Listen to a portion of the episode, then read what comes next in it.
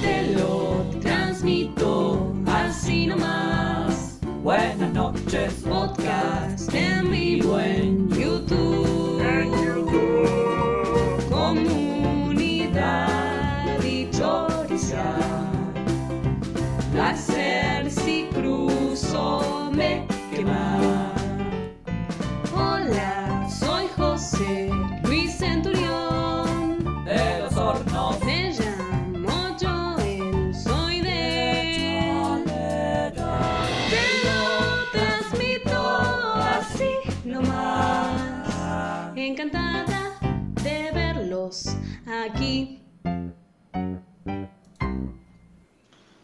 Muy bien, y así comenzamos el programa número 255 de Te lo transmito así nomás. Muy buenas noches, Nati. Muy buenas noches, Gastón. Muy buenas noches, Casper.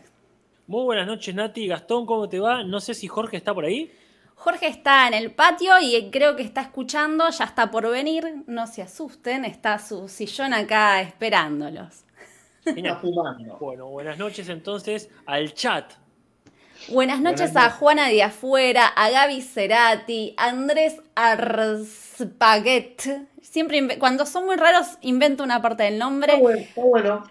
Mate Cuiza, lechuga congelada, Joji B, que si están un martes a las 21 horas pueden chatear desde esa ventana donde está toda esta gente tan bella con sus nombres que ya los recordamos y son parte de esta comunidad.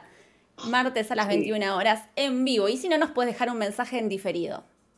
Así es, así es. Ustedes me van a, me van a tener que decir lo que dice, lo que dice el chat porque no lo puedo ver, porque como podrá ver la gente, estoy con la misma calidad de mierda de siempre. Yo te veo con muy buena calidad. ¿Sí? ¿O es que tenés una iluminación distinta? Eh, La iluminación distinta, debe ser el, el aura de, de odio que me rodea en este momento, que me está dando como un fulgor.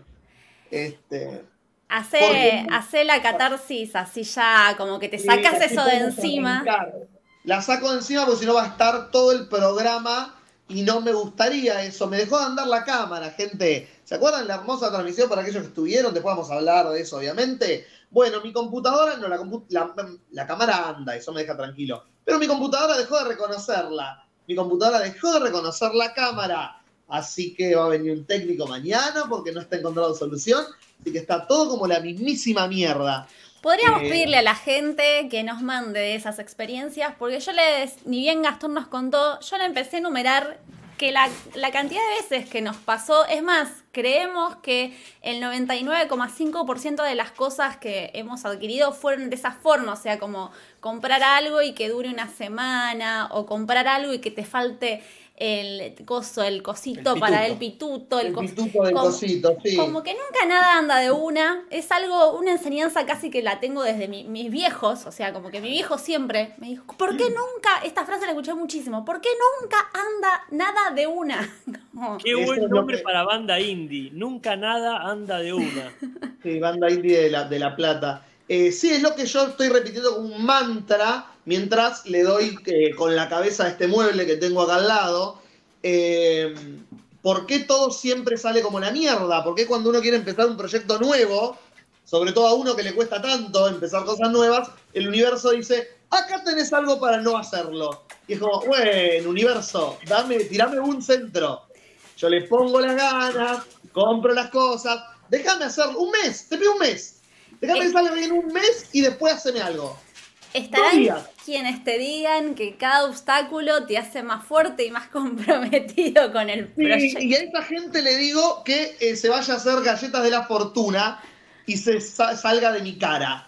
Eh, pero lo más importante, si alguien compró una cámara web y tiene un Windows de 32, no de 64, y le pasó lo mismo y lo pudo solucionar, qué interesante sería que lo pongan en el chat o más que nada en los comentarios del diferido para que quede eso y yo después lo pueda buscar.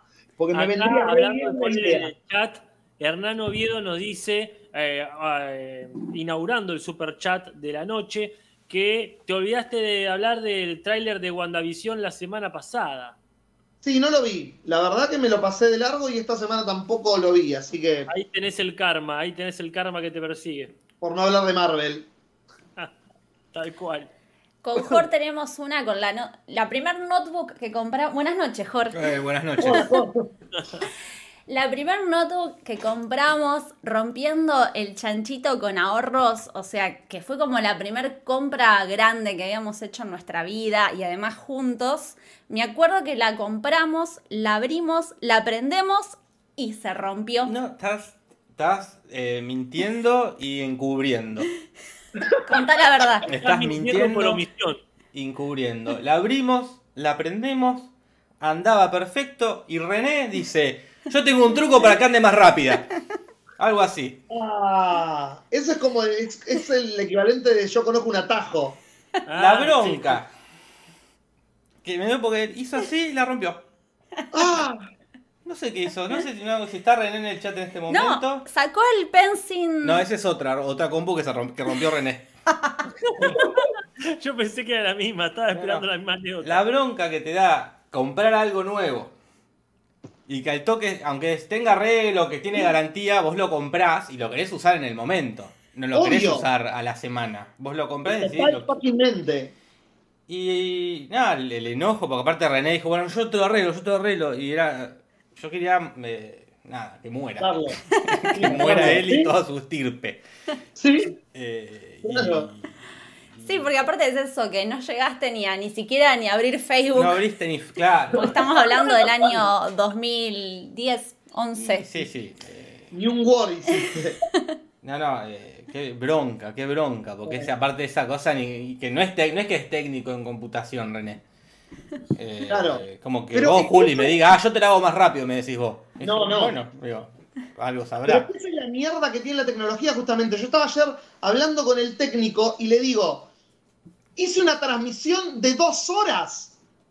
La desconecté para que no se sobrecaliente y la guardé.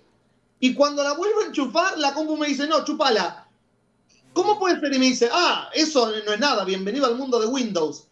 Y esa no es una frase muy alentadora que te diga el técnico de la computadora, como, ah, sí, cosas que pasan. No, no deberían pasar esas cosas. Y- igual convengamos que tenés una compu bastante antigua. Yo no sé qué tan antigua es. Es. A ver, tiene sus años. sí, ¿Cuántos? pero no, la verdad que no me acuerdo. El Sí, otro día bueno, estaba ya, pensando perdón, eso. pero ya hablar en plural es que es vieja. Si Sí. tienes tus años, Sí, sí. Hasta, No, hasta- tiene- vos tenés que decir, tiene un año o puedes decir tiene un par de años. No, por lo menos 5. Chao, vieja. Es vieja. Quiero decir. tiene- imagínate que tiene 32 bits, ni siquiera tiene 64. Ni idea con Tiene un eso. pero- Tiene un sistema viejo, sí. ¿Qué Windows tien- tenés? 7. No, Juli, Ah, qué envidia igual. Y pero si los otros Windows son una mierda. Sí. ¿Para qué no voy a actualizar? Son horribles los otros Windows. Y pero vos tenés que pensar como la mafia. A ver. ¿Entiendes? Vos decís, no, la policía me trató mal. Y yo te digo, "Ey, tenés que ir con la mafia que te lo resuelve. Y vos me decís, no, pero si la mafia es una mierda. Sí, es una mierda, pero funciona. Y hay- Ya eh, sabiendo que es una mierda. ¿se entiende? bueno, a ver, ¿cuál sería el equivalente en esa analogía? La policía supuestamente está para protegernos, ¿verdad? Y seguramente Sí. hay mucha gente que trabaja en la fuerza policial que cumple con ese precepto. Sí. O sea, funciona bien, salvo cuando vos decís, eh, ¿qué pasó acá? ¿Por qué me cagaron? Si son la policía. Y uno dice, bueno, es que en realidad es común que te cague la policía. En cambio, cuando te protege la mafia, vos ya sabés que son la mafia, Sí. ¿verdad? Pero si estás dentro de la familia, está todo bien. El problema es cuando querés salir de la familia. ¿Se entiende? Cuando, No. querés hacer negocios, cuando querés hacer negocios con otro, ¿se entiende? Vos al, al Windows, ¿le ponés lo que, te, lo que te pide el Windows? Todo lo que todo lo que me pide para mantenerlo estable. Y, para, y por supuesto, ¿qué te pensás? La mafia, ¿vos entendés? Es la mafia. Este, al Windows le importa mantener el Windows, no a vos. Yo le pago mensualmente su cuota de- cuando viene a mi negocio, le pago lo que vendí en naranjas a la mafia y para mantenerlo estable. Eso Exactamente. seguro. Exactamente. Ahora, le vendés, le vendés la naranja o aceptás naranja de la competencia y ahí se pudre todo. No, no, siempre Windows, nunca eh, Linux. eh, nunca Linux. Linux. digo que a tu Windows, ponele, le cayó mal la cámara. Pero es una cámara de calidad. Por eso, justamente. Ah, shit, Windows entonces tenía que 10. comprar una mierda. Eh, usar Windows 10, tal cual, como dice Nati. La mafia quiere, entendés vos, ¿no? Cómo es la cosa. Sí. Este, ah, este pibe está ganando más, que ponga más. Shit. Qué confu- Entonces, fue muy confuso toda- tu analogía. estoy tratando de seguir, chicos. La analogía es súper confusa porque hace agua en algunos lados, en otros no. no, Creo que un no es, 50% lo tengo claro. no es perfecta. No, Hablando- bueno, de- la acabo de inventar. Por ejemplo, en mi casa funciona todo bien, yo ya le vendí el alma al Windows y este, me pasa algo muy parecido con el Google y todo lo demás. Yo ya, al Google le digo que sí a todo, listo. Cuando instalé, por una cosa específica, obligado, instalé el Morcilla y mi computadora dijo, ah, tengo graves problemas, me voy a apagar. Pero claro, no le gustó la mierda que Claro. le pase, que le pase, que le dé bola a, a- a la policía, digamos. Claro. Entonces ahí se creó una incompatibilidad Mira. que bueno, Hablando de incoherencias, incompatibilidades, el otro día dije el Internet, que yo era una de las defensoras de la Internet, pero hubo un momento que quedó, hay una lógica, como que había una frase que dije que ahora no me la acuerdo y esa Es lo frase tenía El todo el... viene con lo que estás diciendo, claro. En ese contexto era el Internet, era perfecto. Y no me Sí, la puedo yo- acordar y dije, uy, esto lo tengo que hablar en el podcast. ah, Y... Está grabado, está grabado. Pero si alguien recuerda alguna frase que tenga sentido y sea orgánico, decir el internet, por favor dígame, porque siento que queda perfecto. Pasa. ¿Vamos a leer los comentarios? ¡Vamos! ¡Dale! Yo acá tengo preparado que puedo intercalar con eso si quieren, porque para no hacer tanto lío de abrir y cerrar redes, eh, Sí. las recomendaciones de la gente del podcast pasado, de las redes y cosas que estaban consumiendo. Y acá las tenía abiertas y hice unas cositas recién y las cerré, pero ahora vuelvo Uh. a abrirlas. Y Tú puedes.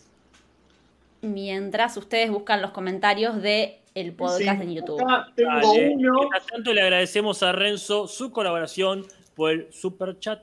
Super chat. Bien, Sí. comentarios. Acá tenemos uno de Lucio Koenig hace seis días que nos informa sobre lo que estábamos hablando la semana pasada de las miniaturas o vistas previas de Twitter. Que acá nos dice él, eh, el algoritmo elige por contraste. Dice, la parte de la imagen que más contraste posee es la seleccionada para la miniatura. Estas publicaciones, con el fin de hacer que gente se indigne, sale de foros como Taringa o redes sociales como 9gag, y luego hicieron una imagen con 20 rostros blancos y uno negro, y por contraste eligió al negro. La semana pasada nosotros comentábamos que habían puesto una imagen de un montón de afroamericanos, una persona blanca, y esa es la persona que te ponía Twitter. Bueno, acá nos muestra que es una cuestión algorítmica de colores, dice Lucio. Ahora le dicen algoritmo. Claro, yo no le pongo la mano, le pongo por Lucio Conning. Está bien. Gonzalo Schmidt hace cinco días dice, buenas. Empezó a venir gente, mucha gente, al grupo de Mafalda Sopa Posting diciendo que lo recomendaron de acá. Como representante autodenominado, quisiera darle las gracias, gente.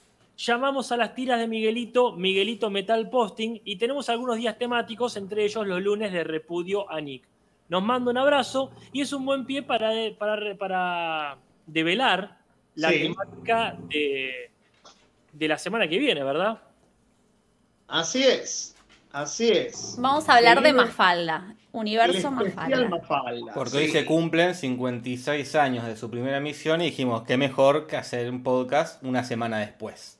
Exacto, tan argentina que duele. Hay algo, No, Jorge, tenés que decirlo así. Arrancamos una semana de festejos de Mafalda que culminan. Que Culmina. el martes que viene. hay algo del algoritmo de la vida cotidiana que está Wow. metido en las redes que porque posta que esto lo veníamos hablando y no ninguno creo que tenía presente esta cuestión del aniversario.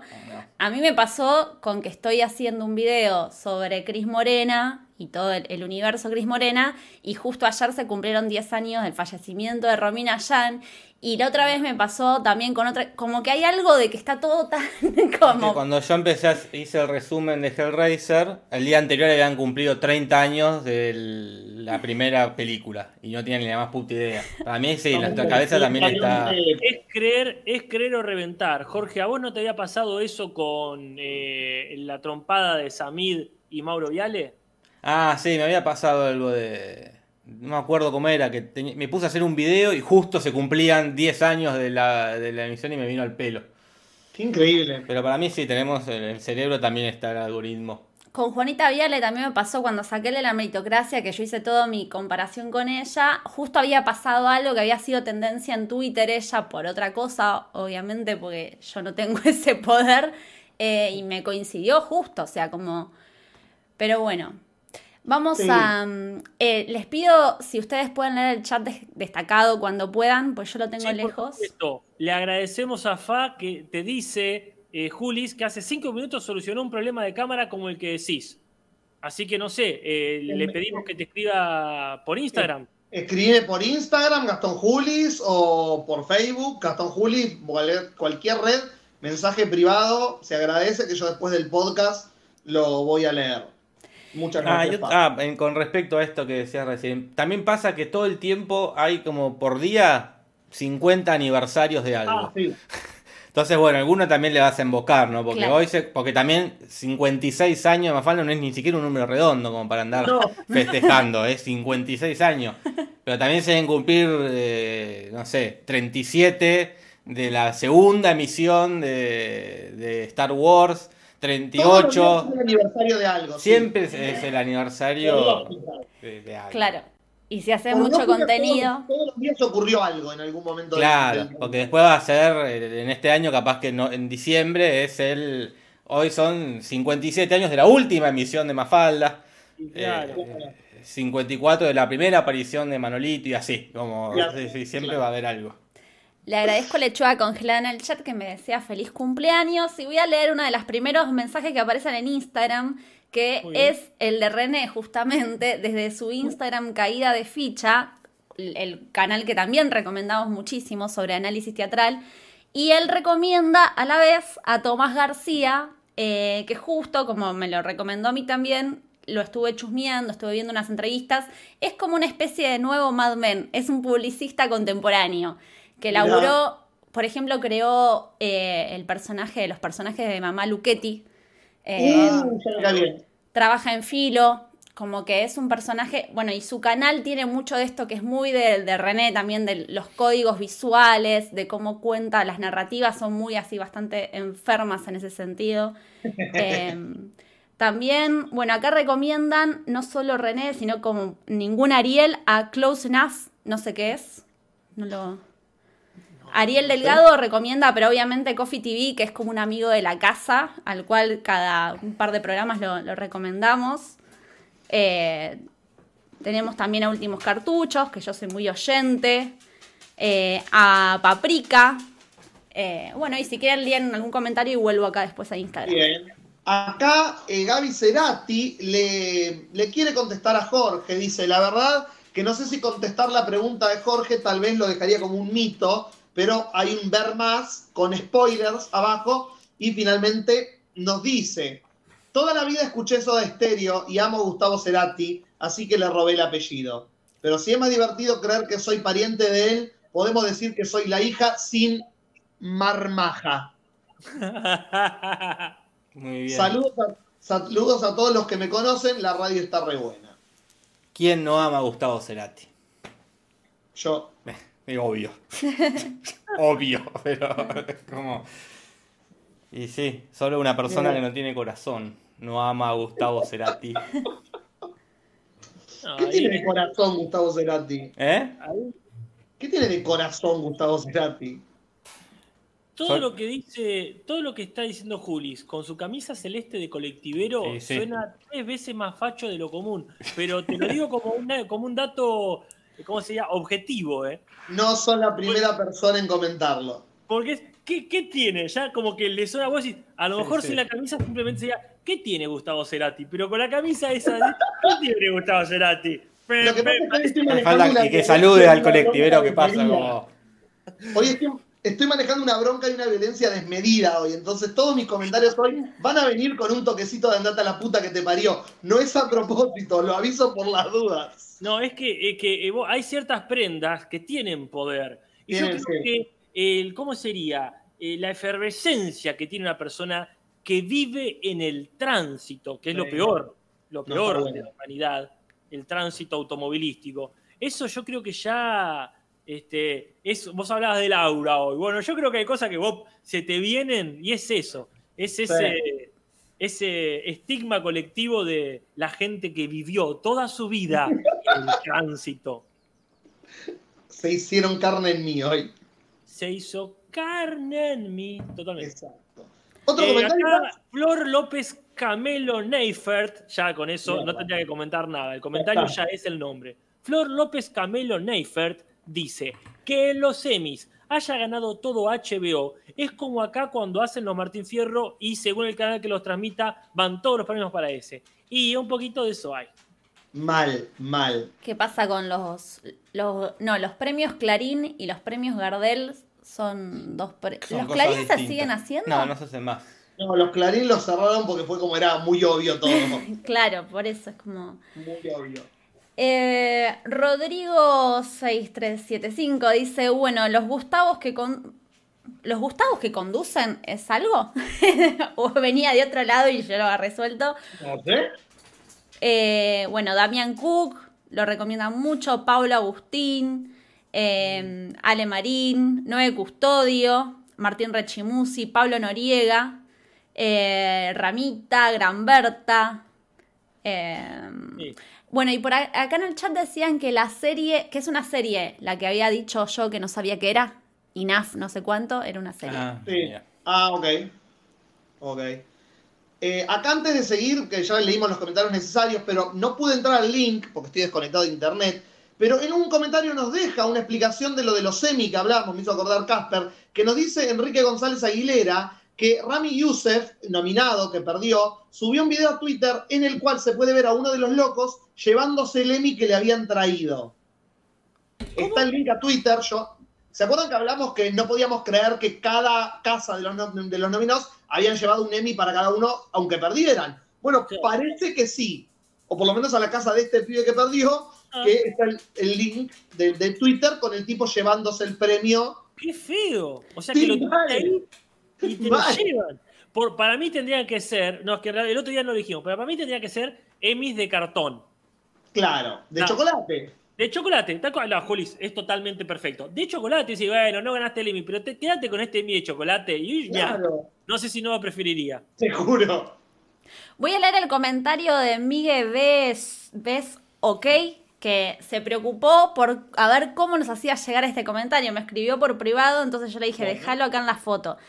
Dice, vengo del último podcast y quiero recomendar unas cosas. A Ensalada Psicodélica, guion de abajo cine, que es un Instagram de cultura pop con el que colaboro con reacciones eh, a cine nacional de Cinear y noticias.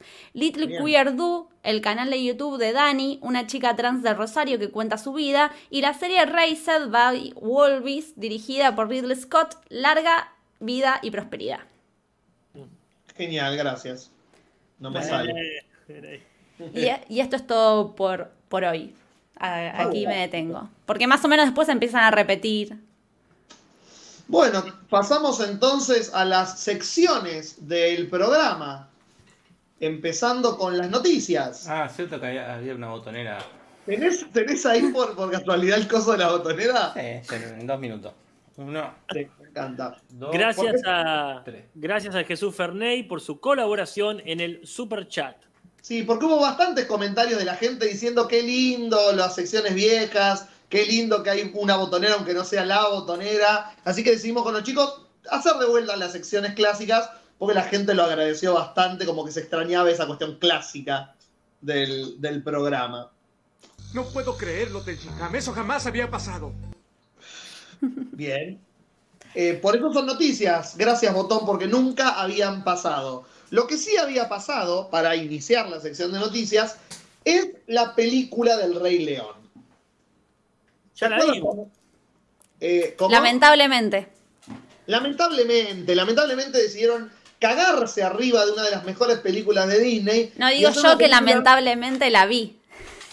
Sí, lamentablemente todos la vimos para este mismo programa, justamente, y vimos la película quizás con menos alma en la historia del cine. Eh, muy bien. a ver, tiene dos chistes buenos. Es lo que me acuerdo. Y está bueno. Gracias. Envidio tu cerebro por poder eliminar el resto y quedarte con eso bueno. Por completo. Yo no, yo lamentablemente como Nati recuerdo todas las caras sin alma de esos animales. Claro, Vos no. está- ta- ese- esa visión la tenías en ese momento también, porque yo siento, tengo recuerdos del podcast que hablamos del Rey León, que yo era la única que la odiaba, pero quizás vos No. también y no la odiabas tanto como yo. Yo estaba en la mitad de camino, Ah. me pasó lo que me pasa con muchas películas, que es, la, la vi, la, me divirtió un poquito, me agarré de eso, pero cuantos más días pasaban, más la analizaba y más poronga se volvía la película. Claro. Claro, no, no. Yo Ah. no. The road not taken. Gracias a Dios por eso. Fui por el Pero- camino opuesto yo. se hizo, fue lamentablemente un éxito, tanto éxito, que decidieron hacer la segunda parte. Se viene la segunda película del Rey León, que va a ser una secuela directa a la película live action que hicieron. Y lo que más lástima me da es quién la va a dirigir. ¿Quién la va a dirigir? La va a dirigir Barry Jenkins, ¿Quién es? el director de Moonlight. Oh, que el tipo que hizo películas como Moonlight o eh, If Bill Street Would Talk, que le ganó el Oscar a Regina King, haga esta verga. pero qué, qué mejor que agarrar a una persona que sabe lo que hace, es lo más probable que lo levante. Y si no, es mejor financiar y que se le llene el bolsillo de plata Eso a sí. directores como ese, que después sí. te hace Moonlight 2 y seguramente va a estar muy buena. Esa es mi, mi, mi esperanza, es eso, que el tipo esté haciendo esto para poder financiar proyectos copados. ¿Y qué Pero- onda? ¿Por qué hay una secuela de la animada? ¿Sería una secuela que sería la misma, igual que como hicieron la, la primera? O- Yo por lo que leí iban a ser, y le- le- cito, cito textual, como El Padrino 2. Un poquito secuela y otro poquito la historia, el pasado de Mufasa. Esa Claro. sería lo que hicieron eh, como en, la- en el Rey León 3. No, Claro. en, el Rey, en el Rey León 3 hicieron la, el Rey León 1 desde el punto de vista de Timón y Pumba. Que era un- Acá- Está muy Sí. Acá tengo algo de información. Dice que la película va a ser una continuación de la película fotorrealística del eh, fotorrealista del 2019, eh, en vez de una continuación de la película animada del 94. Ah, bueno, si hacen algo completamente distinto, porque la 2 era Romeo y Julieta, ¿verdad? Así como Creo la, que sí. la 2 era Romeo y Julieta. Sí. Me parece que sí, Sí, la sí, vi sí. hace una vez. Era, la, hace era mucho. la, la hija de Simba y el hijo de. Scar. Mm. Ah, Siento mirá, que de chiquita me la regalaron en un VHS grabado así y dije que es esta mierda y lo tiré al placar como... Yo no la vi. Sí, Ah, sí. Yo, yo la vi una vez, creo que cuando salió, la alquilé en un videoclub y después olvidate, no me, acuerdo, no me acordaba ni eso que dijo Jorge. Pero la Pero- 3, la 3 me acuerdo que estaba buena. La 3 era muy graciosa, pero arruinaba el vínculo para mí de Timón y Pumba. Porque uno ve, ves el Rey León 1 y uno cree que Timón y Pumba son amigos desde hace eh, 20 años. Claro. Y en la 3 te muestran que se conocieron dos meses antes de que llegue Simba. No. Entonces-. Son, son bichos que viven poco. Dos meses para una suricata, Jorge, son como 20 años nuestros. Y más en ese contexto. Claro, claro. No ni hablar, en la sabana, te comen. Te comen a los dos meses, estás muerto. a eso, alguien. Eh, ¿Algo más de... o pasamos... Es todo lo que tengo para decir del Rey León. Acá, eh, sacando la noticia de Juli, yo tengo este, una muerte. Que si quieren la clavo acá en la sección de noticias. Yo no sé, Jorge, si tenemos algo para muerte. A ver, debe, algo, algo debe haber, ¿eh?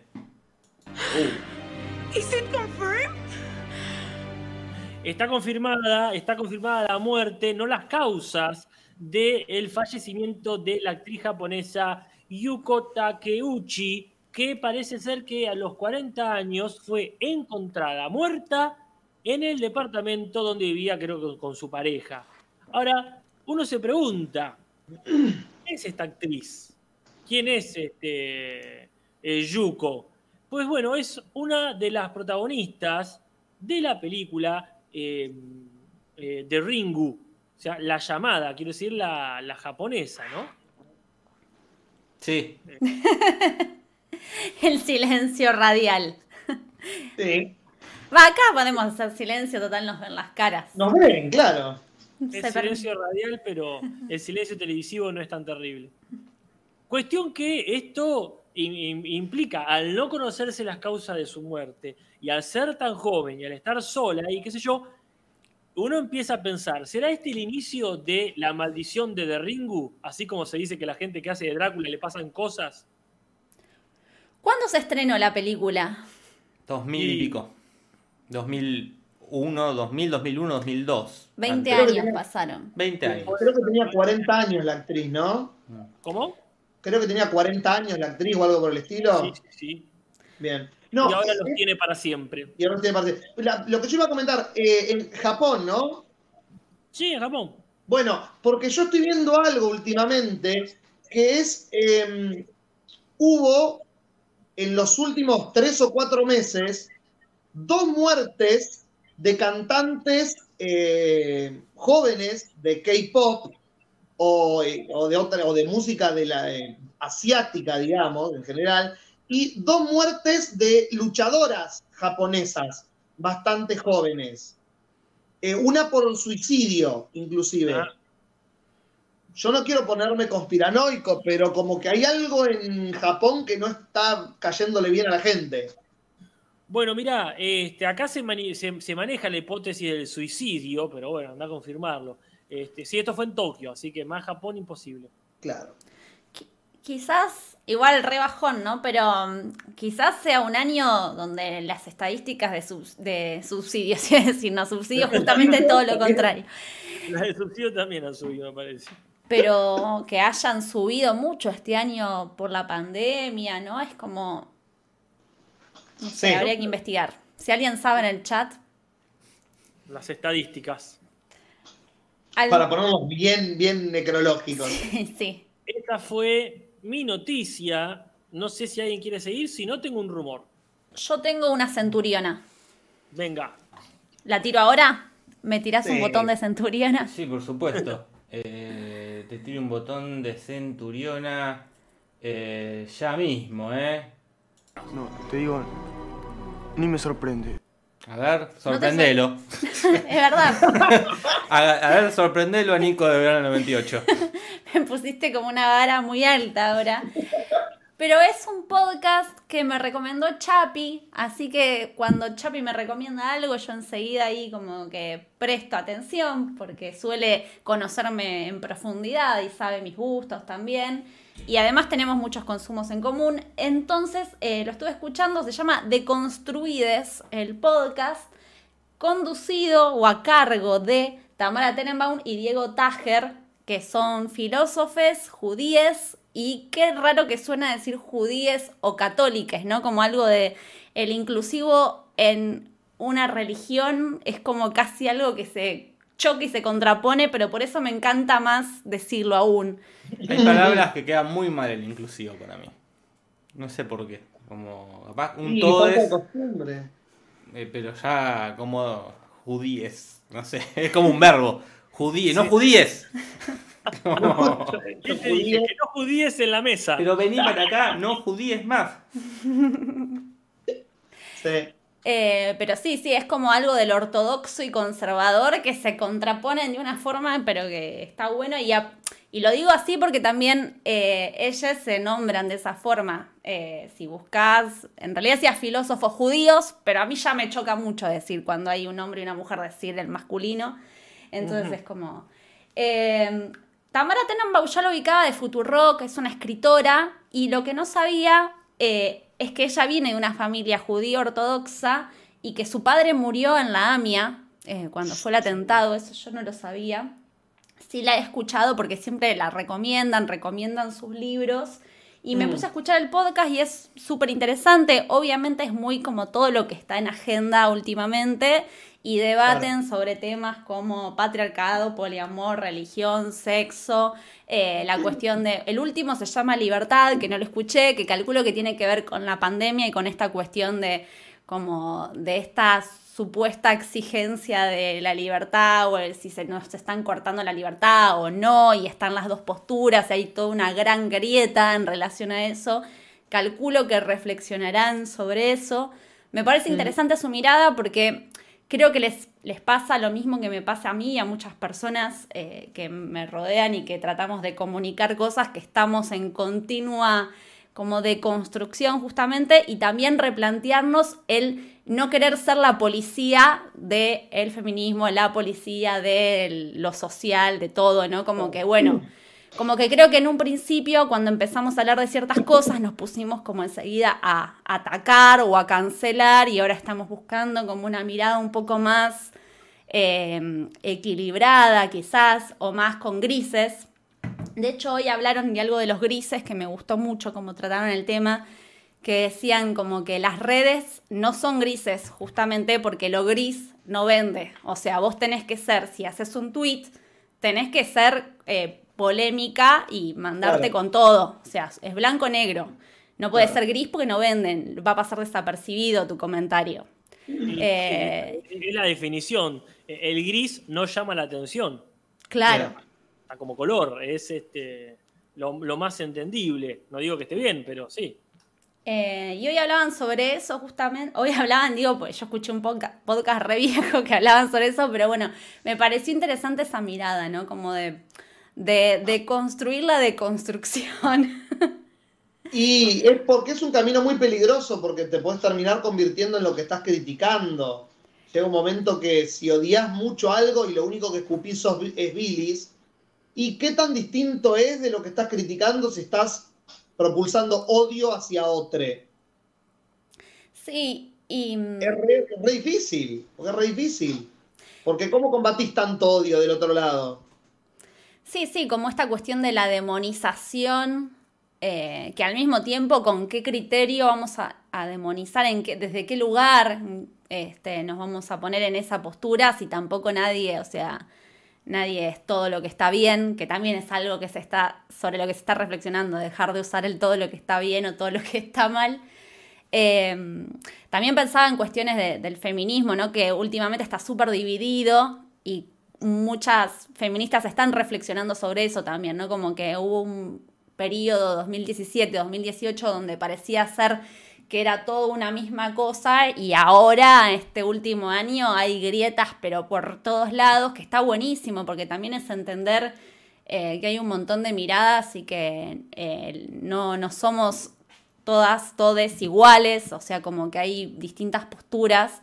Eh, Claro. y, y me parece interesante reflexionar sobre eso, como poner en, en crítica y en, en análisis todo, como no dar por hecho nada. Que para mí no hay que ser tan literal, me parece, porque es cuando yo digo es todo lo que está bien, no estoy diciendo literal. Para mí se entiende que. Nada, yo digo, no, Capuzoto es todo lo que está bien, digo. Y alguien me dice, no, no es todo lo que está bien, porque. sí, ya sé que no es todo lo que está bien. Es una frase. Es una frase. O también con el tema esto de la cancelación.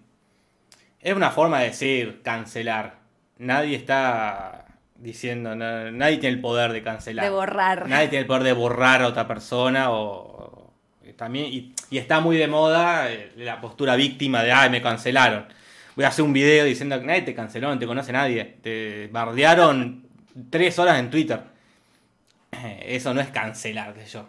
Me- pero no hay, para mí no hay que ser eh, tan literal. Podés decir todo lo que está bien y, y no es literalmente todo lo que está bien o todo lo que está mal. Yo creo que también las personas que hacen esos planteos son personas que justamente están analizando eh, los movimientos sociológicos, no sé, por lo general son personas que son o antropólogas, sociólogas, escritoras, como gente que está en esa, entonces como que también hay un entretenimiento.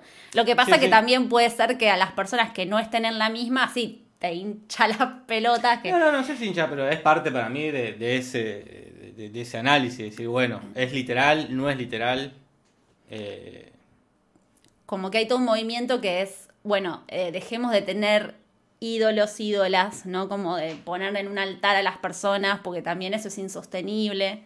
Eh, como que también viene medio de ahí. Acá dice Juana de afuera dice, cancelar era como cuando prendían fuego libros u obras. No, cancelar es decir en Twitter qué pelotudo que es Juli, que un par de personas me sigan, Juli sea tendencia dos horas y al otro día Juli siga con su vida exactamente igual a antes de eso. Eso es Claro, los, cancelar. ciclos de, los ciclos de noticia hoy en día son inmediatos y duran 24 horas, salvo que hayas hecho algo tan deleznable, que se hable de vos el resto del año y seas el ejemplo cuando se habla de eso, como pasó con Harvey Weinstein, por ejemplo, que es, fue en cana, literalmente, pues está en cana ahora, no, no es como, bueno, hablaron un poquito de él y yo voy a dejar de ver sus películas. No, el tipo está en cana. Claro, Eh, eh, eso es un nivel de, bueno, sí, fue... eh, eso es cancelar si querés, eso es, bueno, listo, ya está, el chabón no trabaja más. Después... Es que yo creo que en relación a los abusos hubo tanta injusticia cometida que para mí también tiene que ver con eso, ¿no? Como a tanta injusticia una reacción social que quizás Claro. se Bueno, haya pero ido de- salgamos entonces del tema de los abusos. Pongamos que cancelan a alguien porque dijo un comentario. Tipo JK Rowling. JK Rowling, ahí está. Ahí este es el ejemplo perfecto. La acusaron de transfóbica, la mina salió a defenderse haciendo comentarios un poquito más transfóbicos, lo cual no fue JK la mejor defensa negra, replantéatelo. Eh, pero no creo que hayan vendido menos libros de Harry Potter. No, y- no. o no se canceló la filmación de la nueva película de Animales Fantásticos y donde poronga los puse. No, ese te bardean en Twitter. Y está bien, porque te puedo bardear, qué sé yo. Es, es parte de, de mi democracia. Pero sí, sí, can- cancelar es darte de última, qué sé yo. Que sí, ya está, el chabón no trabaja más. Claro. Eh, O sea, Sí, que sí. para que la cancelación sea efectiva tiene que haber una intervención de la justicia, por ejemplo. no, para mí tiene que ser es algo contundente que no hay tu tía. Claro. No sé, no sé si es por la justicia. De hecho, en el coso de Arte no intervino la justicia. Como que el país se puso de acuerdo. eh, que este chabón es un desastre, es un abusador. Y está todo medio en la nada judicialmente. Es, es es como- una cuestión de. Y porque está en un país sin extradición el tipo. eh, sí, Pero sí. se tuvo que ir del país.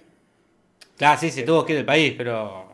Yo digo, no es que la justicia no intervino porque dijo, ya fue. No, no, No, no, claro. no, no.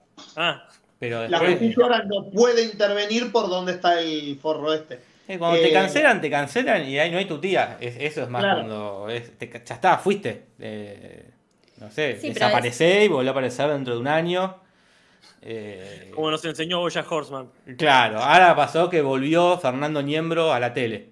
Claro, el chabón estuvo un montón de años sin estar en la tele porque estaban metido en el, todo en el lavado de guita de Mac, no sé qué cosa. Ah, Y tuvo que irse, como te tenés que ir de la tele. Cuando te cancelan, te cancelan. Te das cuenta. No es que te bardean un rato en Twitter y está todo. No, no. Y para mí cancelar es cuando te cancela tu propia gente. Ya. Porque, no sé, a la farona la rebardean en Twitter, pero la bardean los que ya lo odian. Y eso no es cancelar, hay gente que ya te odia. Ya cuando tu propia gente, tus propios públicos, tus propios seguidores te bardean, ahí sí, date por... ¿A quién le pasó muerto. eso? ¿Le pasó a alguien? El, ¿A quién? el ejemplo de sí. El, el ejemplo de las dos cosas que está diciendo Jorge es la misma persona. El guardarse y volver y el que te cancela tu propia gente, que es eh, Louis C.K. Ah, Luis C.K. Louis C.K. lo canceló. Toda la comunidad de comediantes no lo aceptaban en ningún club, le cancelaron su propio show y lo, eh, perdón, no se lo cancelaron, lo sacaron a él porque él lo estaba produciendo y lo estaba protagonizando Pamela Adlon y ahora la piba, sí, la mina sigue protagonizando, pero él no tiene nada que ver con la serie. Pero hace unos meses salió una noticia de que Louis C.K. estaba probando material en algunos clubes de comedia y fue como, Este no, En medio de la pandemia era como todo mal. no, Louis, no, creo que fue antes, fue antes de que empiece la pandemia. Acá nombran, pero bueno, ya después esto, Kevin Spacey. Bueno, pero el chabón es real- literalmente un, delincuente. Claro, Eh, claro, un criminal. Es un a criminal, eso claro. me refiero con el. Eh, pero acá nombraban a Petinato. Petinato también, otro que, que, eh, ya no lo quiere nadie. Eh, eso, eso es para mí, te han cancelado.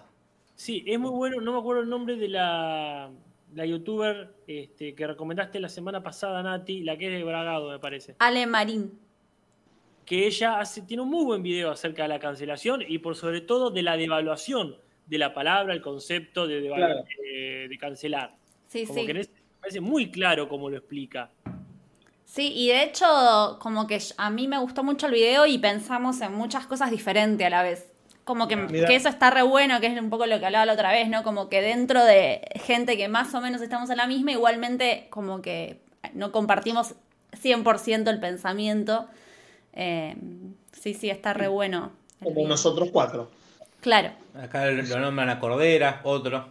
Uf, olvídate. Sí, sí, sí. Después el resto Pero es. bueno. Te barden en Twitter un rato, bancatela. Claro.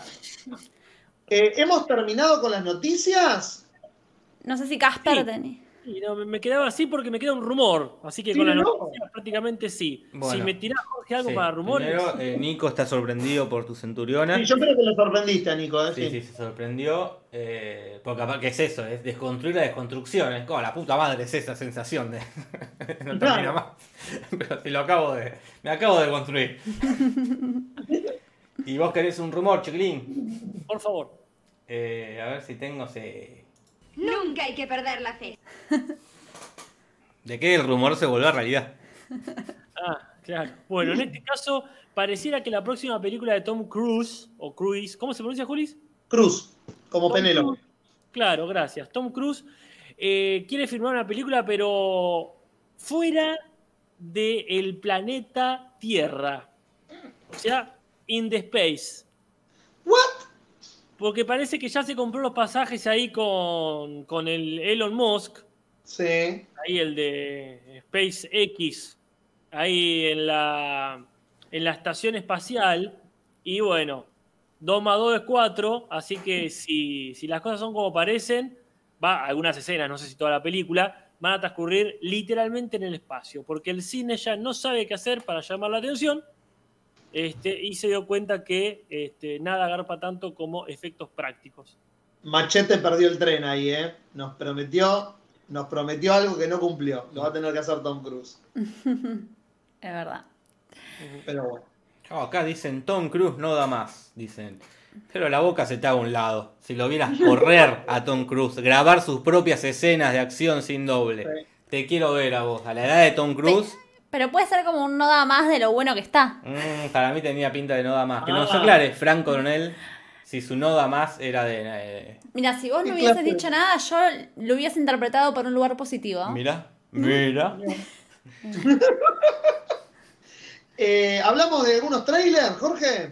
Sí, eh, te pongo el botón de los trailers, típico botón de los trailers eh, que, bueno, típico, ¿no? Obviamente que siempre sea...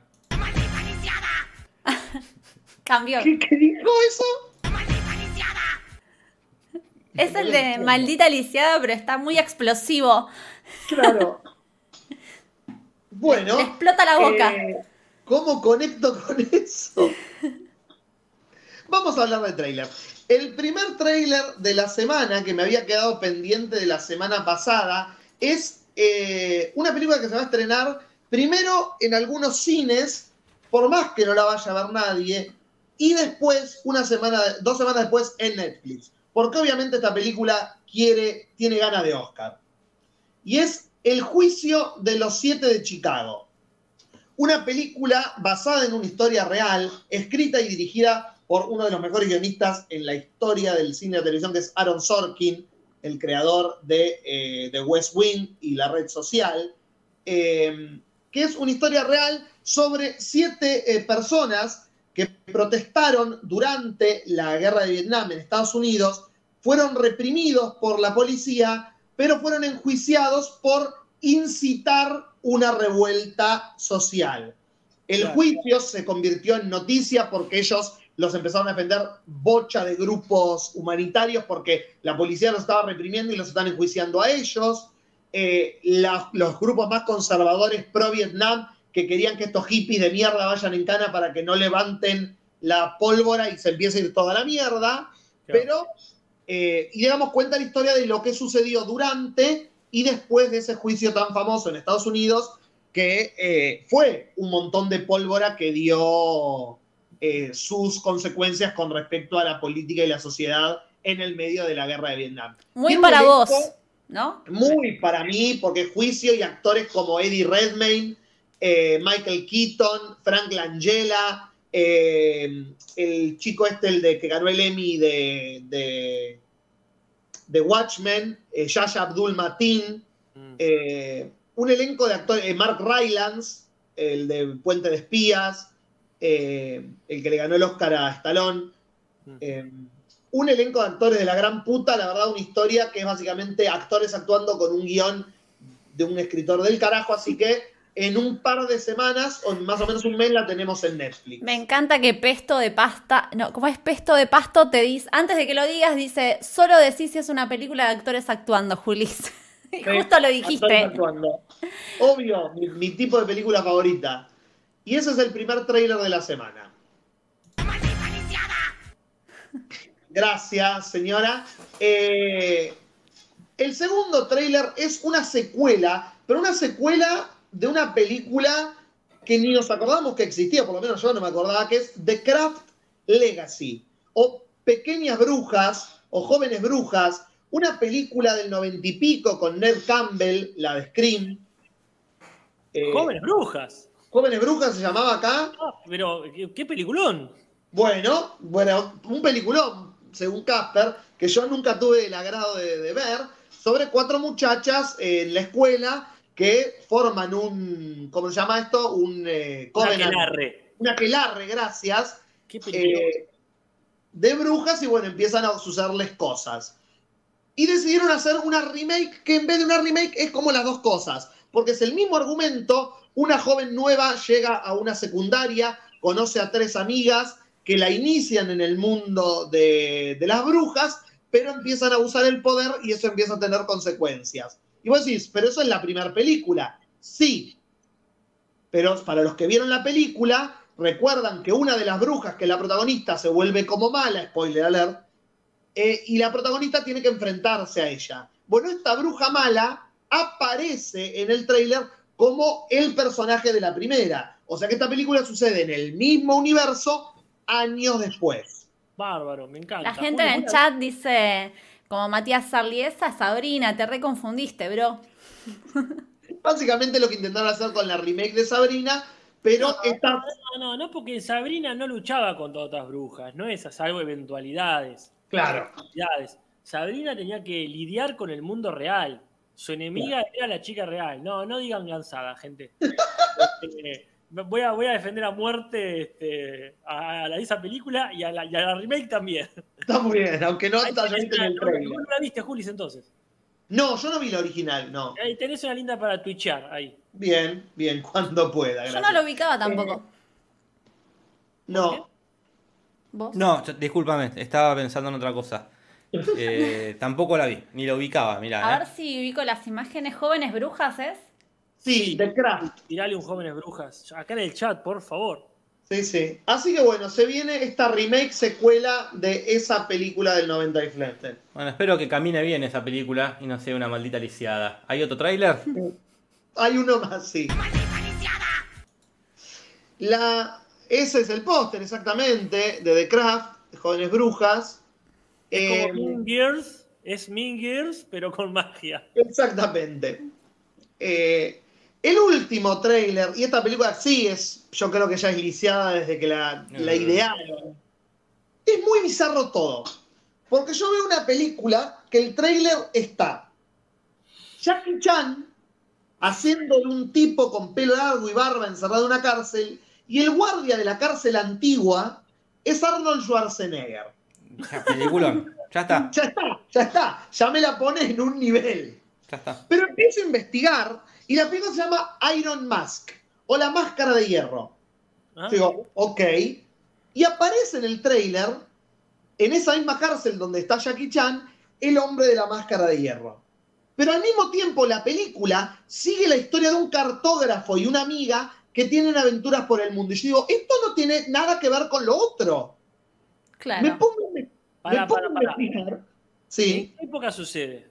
en la época del, del hombre de la máscara de hierro. Ah, ok. pero está en la China porque hay una bruja malvada tipo Mulan que quiere obtener un amuleto sagrado. Ay, me encanta, Jorge. Es como la película del Rey Arturo y el zorro de los Simpsons. Claro, sí, sí, que meten todo. Falta. Sí, se pone mejor. Porque en realidad esta película, con todos estos actores eh, hablando en inglés, aparece Charles Dance, el señor Tywin Lannister, en el medio, haciendo un tipo con peluca antigua.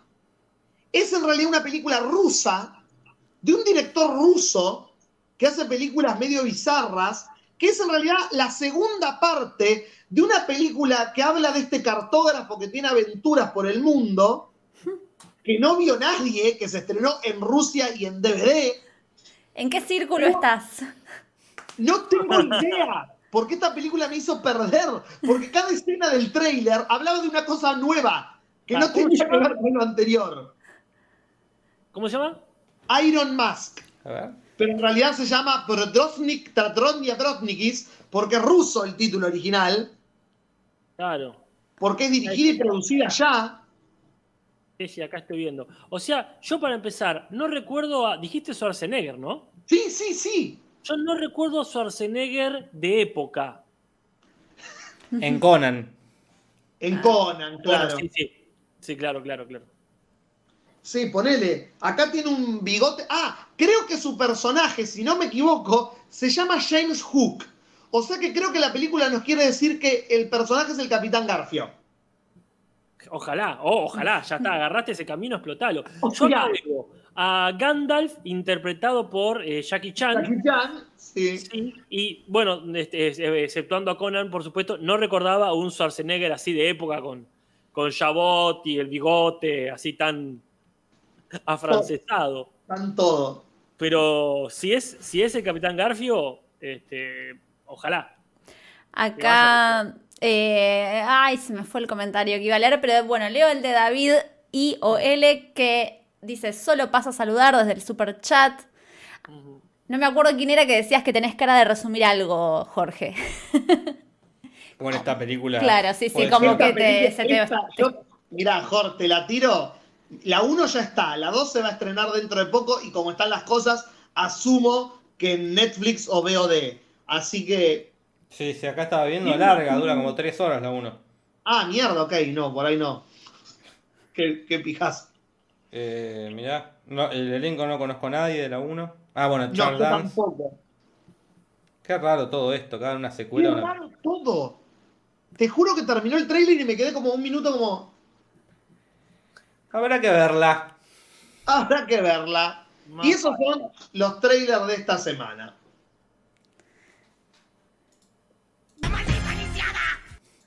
Ahí está. Lo estaba esperando. Siento que es muy musical, como justo lo donde empieza y arranca es como que se podría armar algo. Sí. Amaro, por favor, si nos escuchás, ar- armate uno. Eh, le mando un saludo en el chat que está Male Orellana de Psicóloga Dios, que el otro día yo no la ubiqué con su apellido y también nos estaba escuchando. Nos estuvieron escuchando, estuvieron varios de las personas que, que recomendamos, por suerte, después eh, compartieron esas recomendaciones en su propio Instagram, nosotros los etiquetamos, así que se agradece la difusión de la difusión también. ¿Por dónde arrancamos? Hay un montón de cosas. Yo hablé un montón, puedo descansar un ratito. Arrancamos con las películas. Eh, Ale. Ustedes estuvieron viendo algunas que ya habían sido mencionadas, ¿no es cierto? Claro, somos muy eh, generosos, por decir, con el chat que nos dijo vean Electric Children. Y si nos dicen que veamos Electric Children, sobre todo porque estaba Julia Garner, obviamente, dije, ¿cómo no la voy a ver? Y la estuvimos viendo este fin de semana, que es una película del año 2012. Nos habían tirado en el chat una consigna muy interesante que era que Julia Garner estaba embarazada de un cassette. Ya está. Esa era la premisa. Y bueno, mo- mormona embarazada de un cassette. Bueno.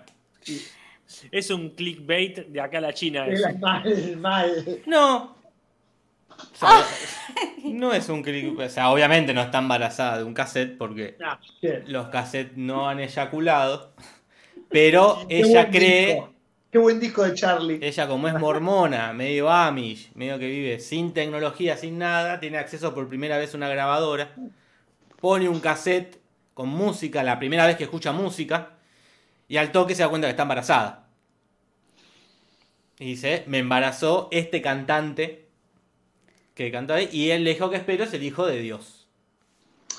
Porque obviamente no tienen esi.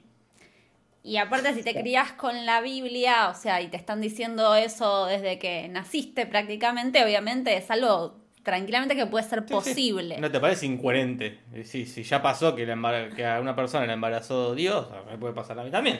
Que a mí me recordó mucho el documental este de Netflix, que también hay una ficción, que la ficción no la vi, vi solo el documental basado en un caso real, eh, el de Abduction, ba, ba, ba, ba, ba, ba, no me Claro. acuerdo el resto del nombre, que es una chica que cree que la embarazaron los extraterrestres también. No, que era que la iban a embarazar, algo así, era como... Claro, era una promesa futura. Como... Para no denunciar al violador que la había violado, el chabón le dijo, sos elegida, no me acuerdo cómo era, como le decía eso. Y la chica chiquita, También con una grabación de cassette, ahora que lo Claro. pienso, porque la verdad, chica se... y como ella era muy católica, en esta historia real, como que se creía a todos, porque si los padres le dijeron, mira, una vez a una mina bajó una paloma y la embarazó, bueno, puede ser lógico que... Es más lógico, de hecho, que bajen extraterrestres Claro. que, habla o lo que sea. La película es del 2012, así que Julia Garner es muy chiquita. Eh, la dirige Rebecca Thomas, que eh, es una mina que es mormona ortodoxa, o sea, creció en una familia mormona ortodoxa, o O sea, sea, que sabe del tema. claro, es interesante eso, que no es que agarró así nomás, sino como que, bueno, ella lo vivió en carne propia. Y el coprota uno de los coprotagonistas es Rory Colkin, que es hermano de Macula. Este, y a mí también me hizo acordar mucho a Poco Ortodoxa. Y quizás para linkear podría ser una crítica similar a la que se le ha hecho mucho a Poco Ortodoxa. Para quienes no vieron la serie, es una chica también que sale de una comunidad judía ortodoxa, se va a Berlín eh, y bueno, es como ese quiebre de la cuestión súper conservadora y se mete en el mundillo de artistas eh, súper progres, súper new age. Acá pasa un poco lo mismo, que ella de o sea, se escapa de porque como que los padres la quieren casar, los padres de Julia Garner dicen, "Estás embarazada", bueno, Porque a- lo- aparte lo que obviamente pasó es que alguien la violó. Por eso está embarazada. Ella no entiende qué pasó. Entonces, bueno, para tapar todo la quieren casar con un pibito de ahí. Y ella está convencida de que el hijo es de, de ese cantante. Entonces se va a Los Ángeles, se escapa a buscar a ese cantante. No, no, no llores, Julio, no es tan grave. Eh, No, no, no, bostecé simplemente, gracias. Acá, gracias a Sergio, que nos deja una colaboración, pero saluda a Guido. Así que saludos a Guido de Sergio. Ay, qué lindo, Hola, es como la radio, que se mandan se mandan saludos así. Qué bien Eh, los mormones, que ya tienen la mayor parte del lenguaje inclusivo incorporado. En vez de decir judíes, Claro, ya están Ah. mormones. les mormones. les Eh, mormones. los mormones. Ya casi ya está. Es verdad. Sí. Y bueno, y ella cuando se escapa lo conoce a- al otro Colkin, este, que es un pibe que por lo que después vamos entendiendo es un pibe que sale de una clase súper alta, pero que se quiere escapar también como de una familia yankee conservadora y se mete ahí como un- con un grupito así medio de hippie punks o no sé, un movimiento medio alternativo y viven ahí como en unos lugares medios abandonados, eh, que medio que eso es lo que los, los une, esta cuestión de escaparse de familias conservadoras completamente diferentes. Y lo que podría ser el paralelismo también para comparar y hacerle una crítica más profunda, entre comillas, es que eh, rápidamente Julia Garner se adapta al contexto este, de, de lo- los alternativos. Como que medio que enseguida les casa la onda. Si bien tiene cosas muy infantiles y genuinas por toda su cuestión religiosa, es como que medio que enseguida se adapta a todos los modales y a la tecnología y a todo lo que sucede alrededor de ella. Que es lo que mucha gente le criticó a un poco ortodoxa, que la piba enseguida este, ya como que se apropiaba de la cultura y de todo lo, eh, lo progre. Em, Me estás mirando como para que siga como yo. para que a ver si- para no hablar tanto. Bueno, a mí la película no me gustó. Primero, la premisa es insuperable. Ya tiene Claro. una, una mina mormona que le embaraza un cassette, ya, bueno, decís, ¡Fua! ¡Qué delirio! Pero después se termina convirtiendo en medio en los Beverly ricos, ¿no? Como una persona, como una comediona de mormona en la ciudad. Eh, Oh, que no ¿Qué es esto? bañar. ¿Un celular? Como muy. Esa onda tipo La Mujer Maravilla cuando, cuando va del Amazonas a la sirenita, como eso de. No, ¿qué es esto? Pez fuera del agua. ¿Eh? El argumento Claro, fuera como del que agua. va inmediatamente eso, que yo me esperaba más una cosa de, bueno, de también culpa mía, por un lado, ¿no? De andar pensando más allá del que por qué la película se tiene que adaptar a mi gusto. Pero sí esperaba una cosa como más interesante y resultó ser medio como una cosa de ese, de ese estilo, pez fuera del agua, como bien dice Juli. Y también me pareció que como que lo hubiese escrito un nene Ah, que sabe poner que tiene las re buenas ideas, pero no sabe cómo se maneja el mundo. Entonces, Ajá. en un momento, un personaje va a buscar a otro personaje que está preso en un reformatorio. Va, hola, soy el tío. Ah, tomá, se lo lleva y se lo lleva. Como una cosa muy de, Ah, de no saber, como de que no funciona así. O de tiene que encontrar a este cantante, la chica, en Los Ángeles. Creo que Las Vegas igual. Las Vegas, Como- una ciudad- por Las Vegas, por ahí. Una ciudad gigante. Y justo pasa en un auto un chabón escuchando esa música en voz alta. En, con volumen muy alto. Lo sigue y, es el, y era efectivamente el cantante. Como una cosa Qué muy de. Sí, hay muchas casualidades Muchas. que de repente tienen sentido y funcionan. Eh, yo coincido con eso. Siento que es una película igual que quizás para adolescentes puede funcionar muy bien. O sea, Está, como- está cansado, Juli. Está bostezando desde hoy. O se está Estoy agotado, vengo durmiendo como la mierda desde hace dos días, sí. Muchas se está secando la transpiración como si te estás por desmayar. Una película que va completamente por otro lado, no sé si la vimos, este, eh, que se llama El hijo de Rambo. O sea, sería el hijo de Rambo, pero El hijo de Rambo es un peliculón. la, la vimos en esas sesiones que hacíamos hace millones de años. No, no porque yo no la vi. ¿Película Ah, viste a ti? mm, no. El hijo de Ramos también, un pibe, no me acuerdo, evangelista, no me acuerdo qué, de una región que no ve tele, nunca vio tele, y se hace amigo de un chabón que es fanático del cine. Entonces empiezan como a hacer películas muy caseras, empiezan como películas hijo de Ramos. Pero ahí tenemos esta cuestión, o sea, no me acuerdo si era mormón, amish o, o- o qué, pero era lo mismo, nada más que ahí la forma de ver el pibe, el resto del mundo, era justamente eso, cómo la vería alguien que nunca lo vio, pero no es, ¿qué es esto? ¿Para qué sirve una escalera? ¿Cómo se usa el baño? Claro. Sino que es, bueno, para mí esto es así. Y en su lógica se encajaba todo Sí, de sí. otra forma y eso era lo divertido de la película, no lo obvio de decir, ay, no sé, sino, para mí es así, hermoso. Male Die, dice, Juli se está cansado de pelear paritarias con su camisa sindicalista. Eh, hay una cuestión estética y musical que es muy bella de la peli, como que eso lo destaco, o sea, como que hay conceptualmente todo cierra, como que es, es bella película, actúan muy bien, hay una frescura en las actuaciones, o sea, hay como muchos elementos que puedo rescatar para pasarla bien. Yo por lo menos, si bien puedo criticar todas estas cuestiones así como de las casualidades o medio infantil el guion, pero lo disfruté, la pasé bien, siento que la- se la recomendaría, por ejemplo, a adolescentes. No, yo no se la recomiendo ni a mi peor enemigo. Como que me pareció lindo el detalle, eh, ay, pero bueno, no, esto lo, por ahí spoileo. Spoiler, Nati. Spoileá, ¿qué- sí, María. No, no voy a spoilear. los oídos. Está bien, sostenete Agua, firme. Porque si yo- No voy a spoilear.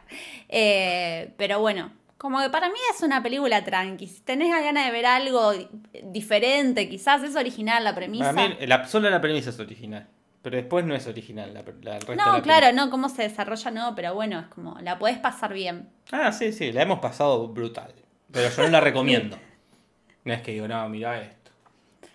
Eh, no, tenemos, vimos varias cosas. Otra de las que queremos hablar es rojo. No sé si hablamos ahora o hacemos un intercaladito. Si quieren, a- Este, son, son y 10, hay tiempo. seguimos, Ah, estamos, estamos re bien. Seguimos con la columna cinematográfica. Y columniemos, columniemos. Claro, columniemos, está muy bien. Bien. Eh, hay algo que yo me quedó pendiente, que venimos hablando de películas argentinas malas en el podcast, y dije, una vez que vemos una película muy buena, hablemos por favor. De hecho, había visto otra más, que, de la cual no vamos a hablar, que es La Chancha, que también la recomiendo, está en Cinear. Pero vimos Rojo, que alguien también la había comentado en el chat, Eh, es una película del 2018, pero parece, no sé si es que la pusieron ahora en Netflix, que de repente son esas cosas que resurgen y la gente empieza a hablar. De Benjamin Neistat es el director. ¿De Eh? Benjamin Neistat, una cosa así. Me gustó tanto Rojo que agarré y bueno, empezamos a ver un poco de la filmografía, a ver qué está haciendo el chabón. Y es re interesante como el, el ecosistema que maneja, porque ahí como que se repiten actores y actrices, como que hay algo ahí que, que me gusta cuando se gesta algo de gente trabajando eh, y generando códigos. Claro. Es una película que transcurre en el año 75, o sea, tenemos como gobierno Isabelita, ¿no? Si no me confundo. Sí, sí, a pasitos del golpe. Se ve Sí. todo ese contexto, se respira de que va a explotar todo, como que ya está todo medio explotado, pero que todavía puede ser peor. Eh, y bueno, los personajes se manejan en, en esa, con ese contexto, esa tensión continuamente. Acá en el chat, JD me dice que estuvo presenciando parte del rodaje de Rojo. Uh, Que diga qué escena, a ver si ustedes la, la- la pudieron apreciar. A ver si es verdad. claro. ¿Y de qué trata la película? La peli arranca muy bien, porque arranca primero con el plano de una casa y mucha gente entrando y, y saliendo con cosas, como vecinos que se meten en la casa a robarle muebles. Y as- así es el arranca. Y después corta una escena en un bar donde está Grandinetti en una mesa esperando, viendo en la carta que, que se va a comer y se le acerca a Cremonesi a bardearlo porque está ocupando una mesa. Y, él está él se quiere sentar a una mesa y no y está todo lleno, pero él está ahí y no, todavía no se decidió, debería No está- correrse. No está consumiendo, está esperando a alguien y Claro. está ocupando el lugar, la típica de... Cremonesi, que está como medio pirado, y dice, che, correte. Eh, y así tienen como una discusión hasta que Cremonesi lo sacan a los gritos y él gritándole nazis a todo el mundo. Son todos unos nazis. Se arranca la película. Antes de, de ese estallido de Cremonesi, Gardinetti lo empieza a humillar. O sea, Grandinetti. Gardinetti es el contador de chistes que está en Morphy. No confundir. Grandinetti, Hablemos de dos lugares. que es el abogado además, o sea, todo el mundo lo llama, que a mí me hizo acordar mucho a mi familia, es como que hay algo de esa generación que es medio el abogado, el médico, el abogado del pueblo, es en una provincia argentina, así arranca la peli. Eh, entonces, como que ya tiene un poder ese personaje, y bueno, y lo empieza a humillar, le empieza a tirar un texto todo a Cremonesi, como que bueno, ya está construyendo algo sobre él. Eh, algo que quería destacar de este director es que el plano de la casa es algo que después se repite en la película y se repite en otras películas, como que hay planos de casas chetas amplios donde ves toda la casa entera. Eh, y, y una cuestión que iba a decir algo que se repetía, tan- bueno, no importa. Bueno, acá lo lindo de ver es lo fácil que es ambientar una película argentina en los 70. Es solamente esconder un los celulares y después todo lo que todo eh, los objetos, la ropa, todo están están igual ahora. Sí, qué, qué fácil, qué, qué lindo hacer películas así. Vamos a ambientar los 70 total. Sacate el arito, Viña. Sacate el Los piercing. Eh, porque los autos, es como todo, vos lo ves, si, si, si yo no, te- no- si no dijera eh, década de 70, pensás que es ahora la película. No sé si habla mal de lo futurista que era en los 70 o lo atrasado que está en los 2020. Claro. Algo que sucede que es igual, ni bien arranca la película, o sea, no es un spoiler, es que Grandinetti, o sea, es- Cremonesi en realidad se suicida delante de Grandinetti. Hija de puta. Arranca No así es- la película. Ah, no, eh, pero eso. eh, no quisiste spoilear la otra verga. Pero es que arranca la... La, es- la otra película no la iba a ver. Qué hija de Claro. pero es la primera escena, la otra Nah. es la primera es, escena de la casa. es la, arranca la película así. O sea, como A mí spoileame todo, Nati, yo la voy a es averiguar. una porque película del 2018 aparte. Ya está, caducó. Eh, no, y digo, porque eso es como un... Es fundamental para hablar de la trama de la película, porque si no es como que decís, no podés hablar de nada que pase. O sea, como Claro. que Grandinetti oculta el cadáver de Cremonesi la película en la primera escena dice tres meses después. Y es. contando todo. Pero es así, es la trama de la película, si no, ¿cómo hablamos de la Ya habla- hablamos un montón antes de contarla. La vida de Grandinetti después de ese hecho. Claro. No vamos a decir qué pasó, quién eran, qué, cuál era el vínculo entre. O sea, hay un Después montón. por privado a mí. Hay un montón de cosas que suceden que son realmente eh, los, mi- los misterios. O sea, esto ocurre, o sea, literalmente lo que Jorge no quería No, decir. no, literalmente no. Literalmente la primera escena es de la casa, sigamos a la literalidad. Pero bueno, es como una, una intro. Y la ese de la es que- el remate de la del, del- del- del inicio, sería, de la introducción. El Cancelada. Nati cancelada, como dicen en el chat. No, no, una locura esto que estamos viviendo. Es i- insospechado. Eh, Si vos no hubieses dicho esto, yo no estaba siendo cancelada. sí, canceladísima. Porque. Pero ¿por qué es tan buena la película? Es la pregunta que me surge. Primero es que toda la película se sostiene quién mierda eran ellos dos. O sea, como que vos no sabés si hay un vínculo entre ellos dos, por qué lo mató, o sea, por qué ocultó la muerte. O sea, está todo el tiempo ese misterio de la película. Eh, entonces es, vos lo, después lo seguís a Grandinetti y básicamente su vida cotidiana. Por eso, como que algo hay que decir de la película, pues si no que es Grandinetti siendo el abogado del pueblo.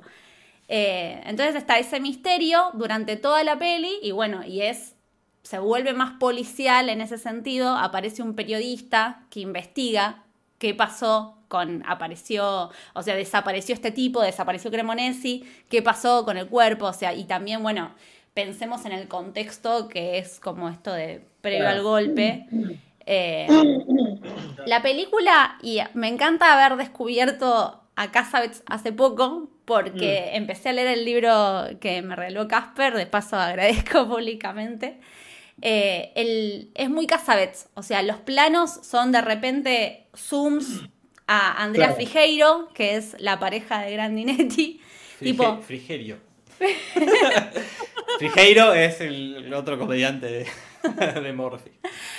Eh, la música medio como con saxofones, cosas, música así medio retro setentosa, es también re Casabets. La fotografía, los planos, eh, sostener la cámara prendida mucho tiempo y que actúen. O sea, hay como un montón de puntos que para mí el director eh, Ah, la claramente ver. lo admiraba o no sé, o hay referencias directas, eh, como que es muy, hay mucho vínculo ahí.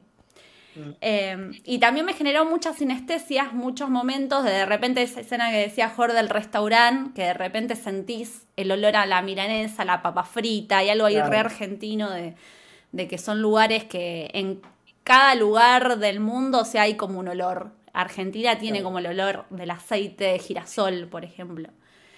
Eh, Natalia lo arruina Sí, todo, dice claramente. Federico. Hasta, hasta las películas arruina. Natila- Natalia lo arruina rojo. Este, Después, está en Netflix, ¿no? sí, me acuerdo de una escena que están, que es como el escritorio, la escena del des- el despacho. eh, Pero estás spoileando que tiene despacho. Y todo lo, en los mueblecitos y todo, me hace acordar mucho a la oficina donde laburaba mi abuela. Eh, Claro. Y el olor a Blem. O sea, ves la escena y Uh. sentís olor a, olor a Blem. Qué olor Estoy hablando, él, fuerte. él me, me- me está peleando porque yo estoy hablando de olfato y de olores y- y, siente ese Ah, resentimiento.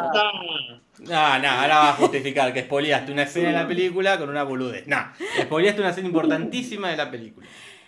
Eh, pero realmente, o sea, vean la película, pues el misterio es ese, a ver qué pasó, quiénes son. Claro, por qué pasó lo que pasó. claro. Y bueno. Interesante. Sí, es un película, eh, mírenla. sí. Mírenla. Muy buena calidad cinematográfica tiene. Aparte de eso, Claro. es, no es común ver eh, películas así, argentinas con... o Qué horrible, pero. No, pero porque no hay plata.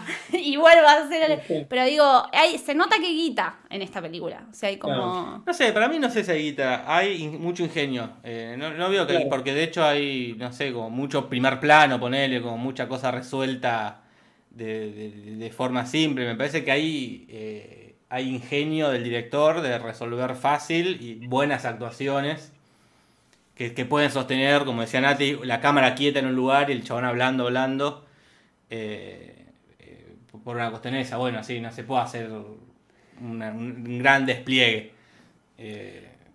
Pero sí se nota que, por ejemplo, fue grabada como en diferentes locaciones argentinas re distintas, como Mar del Plata, en, hay un desierto que es muy patagónico, eh, de repente, no sé, como que se nota que hay despliegue de producción para mí. Como...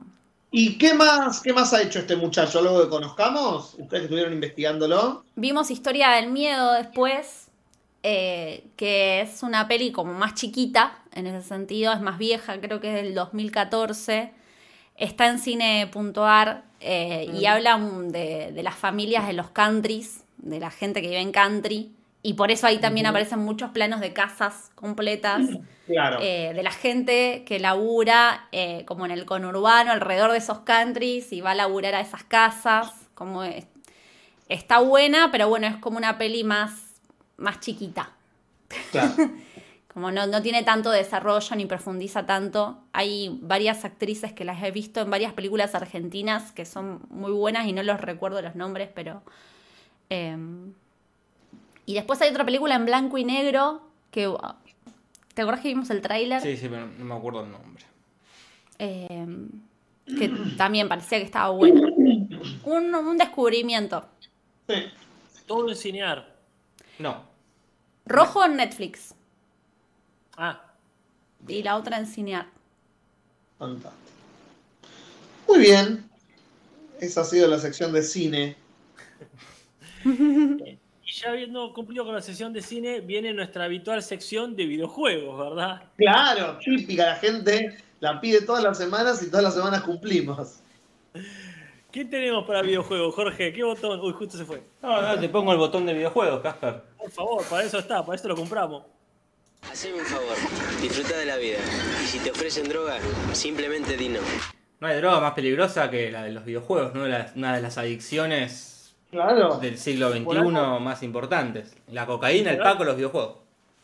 Y si por algo le, por algo le decimos viciar. Tal cual. Claro.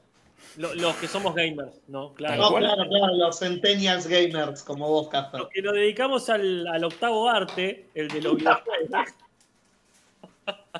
Y bueno, el descubrimiento ha sido finalmente eh, Among Us, ¿verdad? Que este, hemos hecho el intento por separado, quizás conectándonos en algún momento. Lamentablemente no vemos viable hacerlo en el podcast, pero este, el otro día twitcheamos, después ya te, pasaré la antorcha de hablar de Twitch, pero Este, la verdad que e, era, era todo lo que uno esperaba y más.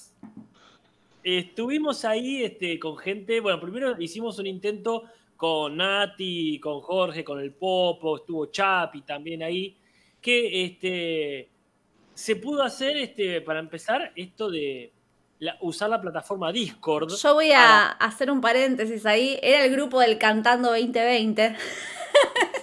Entonces, empezá vos, que sos la, tenés la, este, el prólogo el grupo del Cantando 2020, con el cual eh, cuando empieza el cantando empezamos a compartir mensajes.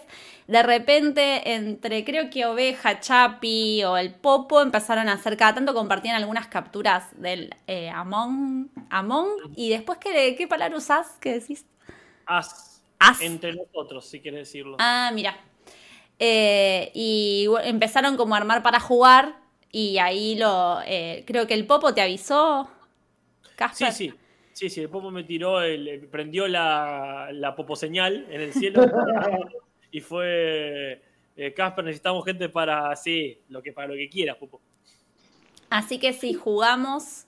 Eh, yo jugué una como ese día solo, pero la verdad que yo no, no me engancho tanto con los videojuegos últimamente. Es como que tengo, no sé, como que no me dan ganas de ponerme a jugar a los videojuegos estoy muy en la compu y en el celu y cuando el entretenimiento prefiero dejarlo para no estar en la compu.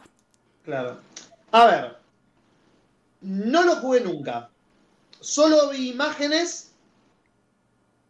Yo soy ese público al que ahora le tenés que contar qué carajo es lo que estuviste jugando. La cuestión es así. Si conocemos juegos que, digamos, artesanales como el Mafia, en el cual, más allá de la, de la dinámica en sí, lo importante que es, Nati, del Mafia, más allá de la dinámica del juego. Mentir. Exactamente. la adrenalina no está en las tareas específicas que tenés que hacer, sino esta idea de convencer. Es muy teatral en ese sentido, porque son estos astronautas que están dando vuelta por la nave, arreglando cositas, salvo que un astronauta en realidad es un impostor. No, no importa ahora si es un astronauta de otro país, si es un alien, eso, eso no importa, ¿ah? no es argumental el juego. Lo que importa es, como bien dice Nati, esto de qué tanto podés engañar a los demás para que no te echen. Claro. Y qué tanto podés asesinar al resto de los integrantes, al resto de los tripulantes de la nave y sabotear la nave, este, porque hay dos formas de que termine. O el, impostor mata a la mayoría, o los de la nave terminan sus tareas y, este, y happy ending. Ahora, ¿qué pasa? Hay un momento donde alguien descubre este, alguna actitud sospechosa o directamente un cadáver muerto tirado ahí este, sin vida. Entonces ahí, ¡brum! se junta todo el grupo. Se abre una especie de chat, aunque nosotros estábamos repillos ahí hablando. Y ahí viene, ¿quién fue? ¿Qué viste? ¿Quién no vio? Y eso es lo más hermoso, al menos para mí es este, aún para expectar. No sé a vos, Nati, esa parte que te produjo. A mí me pasa que como que extraño el mafia en ese sentido, que tiene como más organización, eh, como de hay una persona, hay en el mafia, para quienes no lo conocen, hay un dios que modera, hay un policía que puede como salvar, cuidar al resto, hay un médico que puede curar, es como que hay roles variados y definidos eh, que te permite como generar unos códigos para que vos puedas jugar y meterte como en el personaje. Eh, por lo que yo vi, por las experiencias que tuve, es como más eh, chato, por decirlo de alguna forma en ese sentido, como que no tiene tantas posibilidades. Es más, si sos o el impostor, o sea, eh, o sos pueblo, digamos. Entonces, si, no, si sos siempre pueblo, y a mí me pasó cuando jugué que me tocaba pueblo, pueblo, pueblo, pueblo. Y, entonces como que tampoco, o sea, es tan divertido si toca todas las veces pueblo, como que... ¿Y qué tiene que hacer el que es pueblo en ese juego mientras el asesino se divierte? Atás cablecitos, eh, bajás perillitas, haces cositas como en esa especie de estación espacial. ¿El juego te va diciendo las tareas que vos tenés? Claro. Ah, ya me aburrió.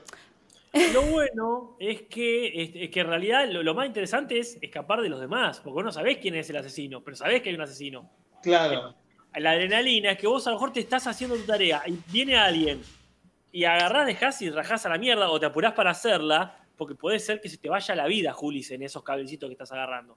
Para mí lo interesante es eso, de, este, si sospechás de alguien, esquivás a esa persona, y si no sospechás de nadie, tenés que esquivar a todo el mundo. Y también creo que por ahí está bueno jugarlo de más gente, porque no éramos, éramos creo que seis o siete, y es como que medio que enseguida se acaban las posibilidades. Si hay varias personas muertas, está el asesino, capaz que quedan dos o tres nada más para debatir. Entonces como capaz que si hay más gente se arma como un debate más picante o si, no sé, de repente las personas... Eh, no, no sé, como que a mí me pareció como que le faltaba como una vuelta de rosca en ese sentido. Porque el mafia lo que tiene es que te organiza mucho en cuestiones de, bueno, de días, de noche, eh, quién puede salvar a quién, quién sospecha de quién, alguien, como que hay diferentes jerarquías y poderes, los poderes no son tan verticales, o sea, hay como diferentes escalas. Eh, no sé, Jorge, que Black tira este, en el superchat como obsesiva fan que juega todas las noches este, que le encantaría una juntada virtual del podcast y la logia. Lo tiro y me voy, dice acá la impostora. Me parece una buena idea. No es mala. ¿Cómo? No es mala para nada. Para nada. Yo todavía no le encontré la vuelta a esto de jugar y transmitir, que el otro día hice un intento, pero fue bastante breve, porque, claro, te demanda cierta atención. Este, no es que estás vos con el juego y cada tanto comentás cosas. De hecho, también hay un tema importantísimo que es que no se puede hablar, nosotros nos cagamos en eso olímpicamente y bien que hicimos, pero en teoría, cuando estás jugando, porque vos escuchás, ay, la puta madre, a lo mejor se te va, qué hijo de puta, y ah". entonces es verdad, el juego mismo te pide que no digas nada, pero la verdad que lo divertido para mí es hablar en el medio, porque sabes que eh, confías y más o menos confías en la gente con la que estás jugando, que no siempre, porque a veces jugás con gente desconocida, te pones a hablar de la vida y hablas y hablas, y a lo mejor entre que hablas a alguien lo estás acuchillando, Del monotributo, del popo. Claro. de- del, del bailando o cantando, no sé, ahora. Este, pero sí, yo la pasé muy bien y no estaría mal. Podríamos sortear entre la logia una. Hacemos un sorteo, una. Este, una twitchada para mí. ¿Cuál, es el máximo de personas que tiene una partida? 10. Bueno, entonces si nosotros somos tres o cuatro, podemos como sortear, hacer un coso y los primeros seis, las primeras cinco o seis personas que contesten tal cosa entran en la twitcheada que vamos a armar para dentro de seis meses. Hay algo clave que en realidad no podrías ver las pantallas si jugás. O sea, como que no se podría. Si vos estás jugando y las personas que están viendo están jugando con vos, no, no te conviene que vean la pantalla porque es como ver las cartas, digamos. No, pero yo no digo para hacer el podcast ni nada, como hacer una twitcheada, como jugar. Sí, sí, pero digo, no no. hace falta Twitch tampoco. Eh, eh, Con Discord sería. O... ¿Es con Discord? No, ¿Es o con, Discord? o con Skype, con lo que quieran, con alguna la plataforma que te permita hacer esto que estamos haciendo, hablar entre nosotros. Ah, ok. Lo hablamos después en producción. Está bueno. Eh, En principio, yo nomás recojo el guante acá a la gente que Mm. dice. Y si nadie más quiere jugar, no pasa nada. Yo digo que me parece una experiencia interesante. Claro, sí, sí, pero digo que sería como algo cerrado por, por esta cuestión de que si vos ves la pantalla de con- tu contrincante es como que le estás viendo que tiene un ancho de espada, por decir en de argentino. Eh, Mel Black dice, por cierto, soy de la logia y quiero que la gráfica sea de la Among Us, de la Among Us, jajaja, los quiero. Bueno, justo Casper le tocas a la gráfica, así que Sí. contentísimo. A menos que la de Juli sea muy, muy terrible. Ah. Depende, depende de lo malo que sea lo que dice. Pero sí. Hacé este, como yo, Casper, el otro día, que me puse a hablar, a hablar, a hablar hasta que me tocó a mí. ah, se cansó, básicamente. Yo podría hacerlo mucho mejor. Bueno, a mí la verdad me pareció una experiencia re linda y entiendo absolutamente la necesidad de un juego como este en este momento. Porque yo a- hace cuánto que no hablaba tanto con Chapi o con Iván, que estuvimos ahí Claro. en el Among Us. O sea, realmente fue una sombra de lo que eran las reuniones entre amistades.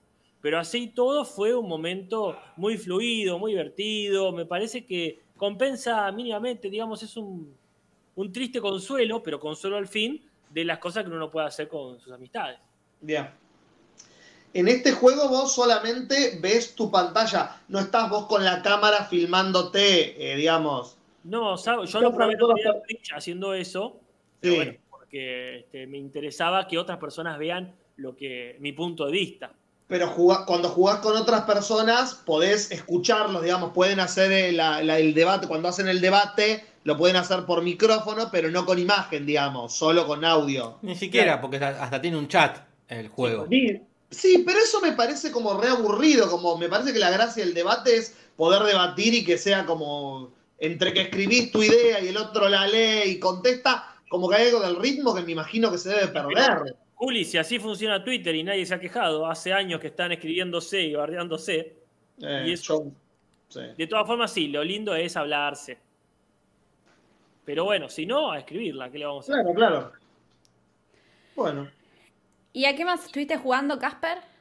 Y lo otro fue que ahí Yael, eh, que es el diseñador de- del cómic Expediciones Amai, que por cierto lo pueden conseguir, está viajando para todos lados, lo entregamos, el correo funciona bárbaro. A quien le interese cualquiera de los números de Expediciones Amai, genial, que estamos ahí acelerando el número 4, gracias Julis, la demostración gráfica. Estamos acelerando el 4 y recuerden, cuanto más se venda el número 3, más cerca está siempre el número 4. Ahora, ¿qué pasa? Ya él me dice, che, a vos que te gustan las cosas posapocalípticas, ahí está en Steam Uf. el, a 60 pesos argentinos el juego de Mad Max. Y yo dije, "¿Es- ¿está bueno? Sí. ¿Tiene buenos gráficos? Bárbaros. No me van a dar. Así de claro. Claro. Pero 60 pesos argentinos. Nada. ¿Qué te compras hoy por 60 pesos? ¿Dos alfajores? Estaba pensando Sí, lo mismo. Sí, las ganas, dos Guaymallén. Dos Guaymallén, ponele, claro. Un Milka. Un Milka. Un Milka triple. ¿Triple o común? No, común. común. Uh. Uh, mierda, qué caro está todo. Cuestión que eh, me lo descargo así, tirando la plata. Yo es que estoy quemando un billete de 60 pesos. Este, no sé qué animal tiene. Este, el, el- el billete de 60 pesos que tiene el carpincho, seguramente. Claro. Y funcionó recontra bien. No digo perfecto, pero recontra bien. Así que estuve probando ahí. No es el Fallout, que obviamente es mi favoritismo, pero se deja jugar. Mucho autito, mucha, mucha, ¿cómo se llaman los cachos de película que te ponen al pedo? Cinematics.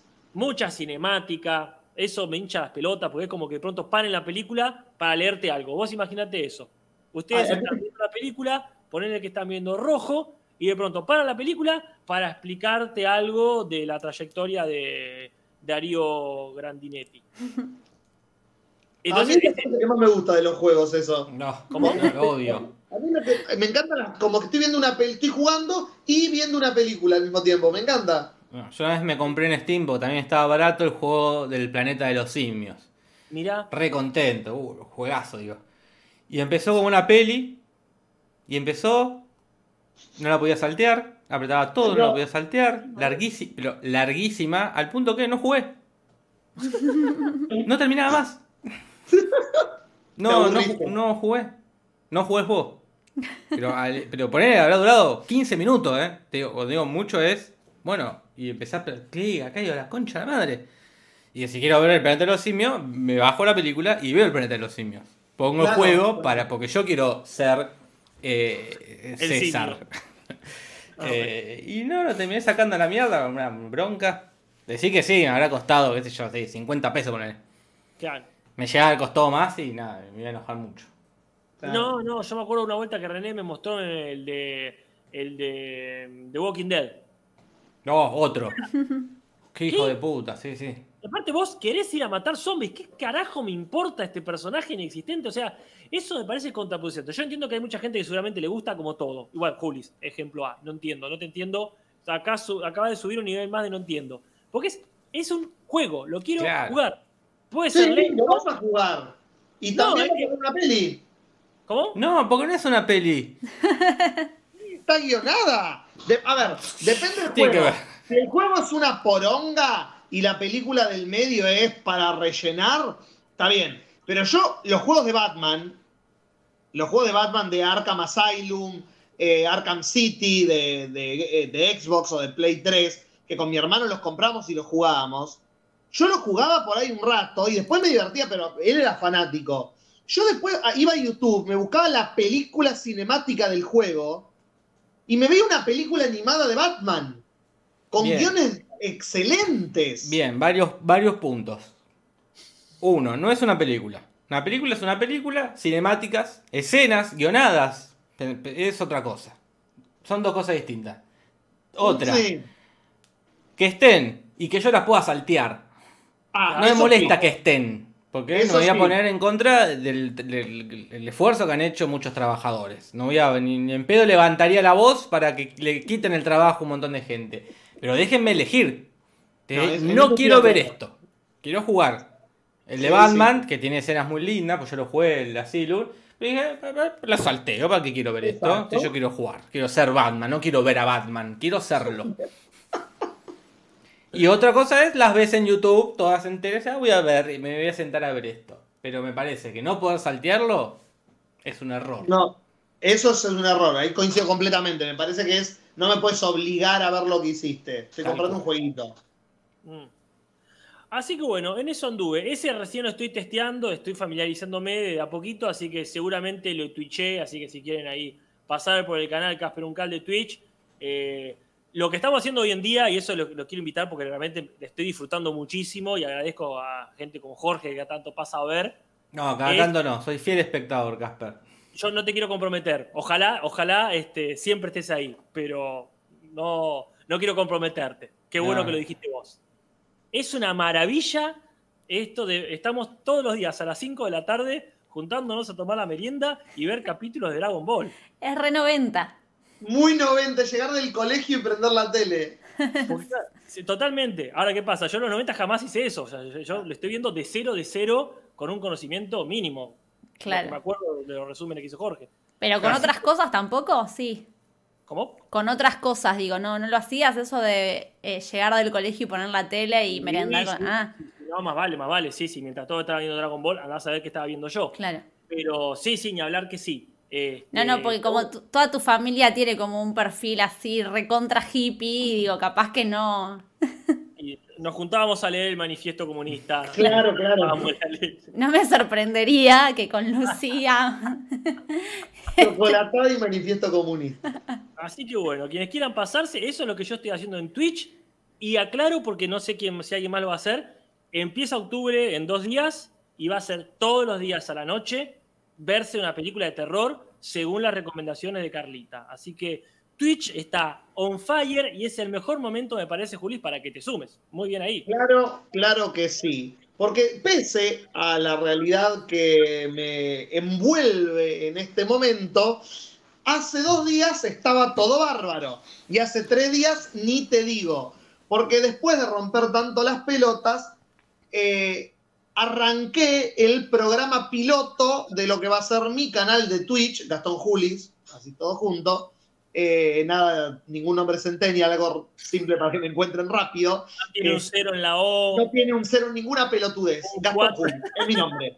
Ni, ni siquiera la G y la J mayúscula. Gastón Julis. En minúscula, todo junto. No jodamos.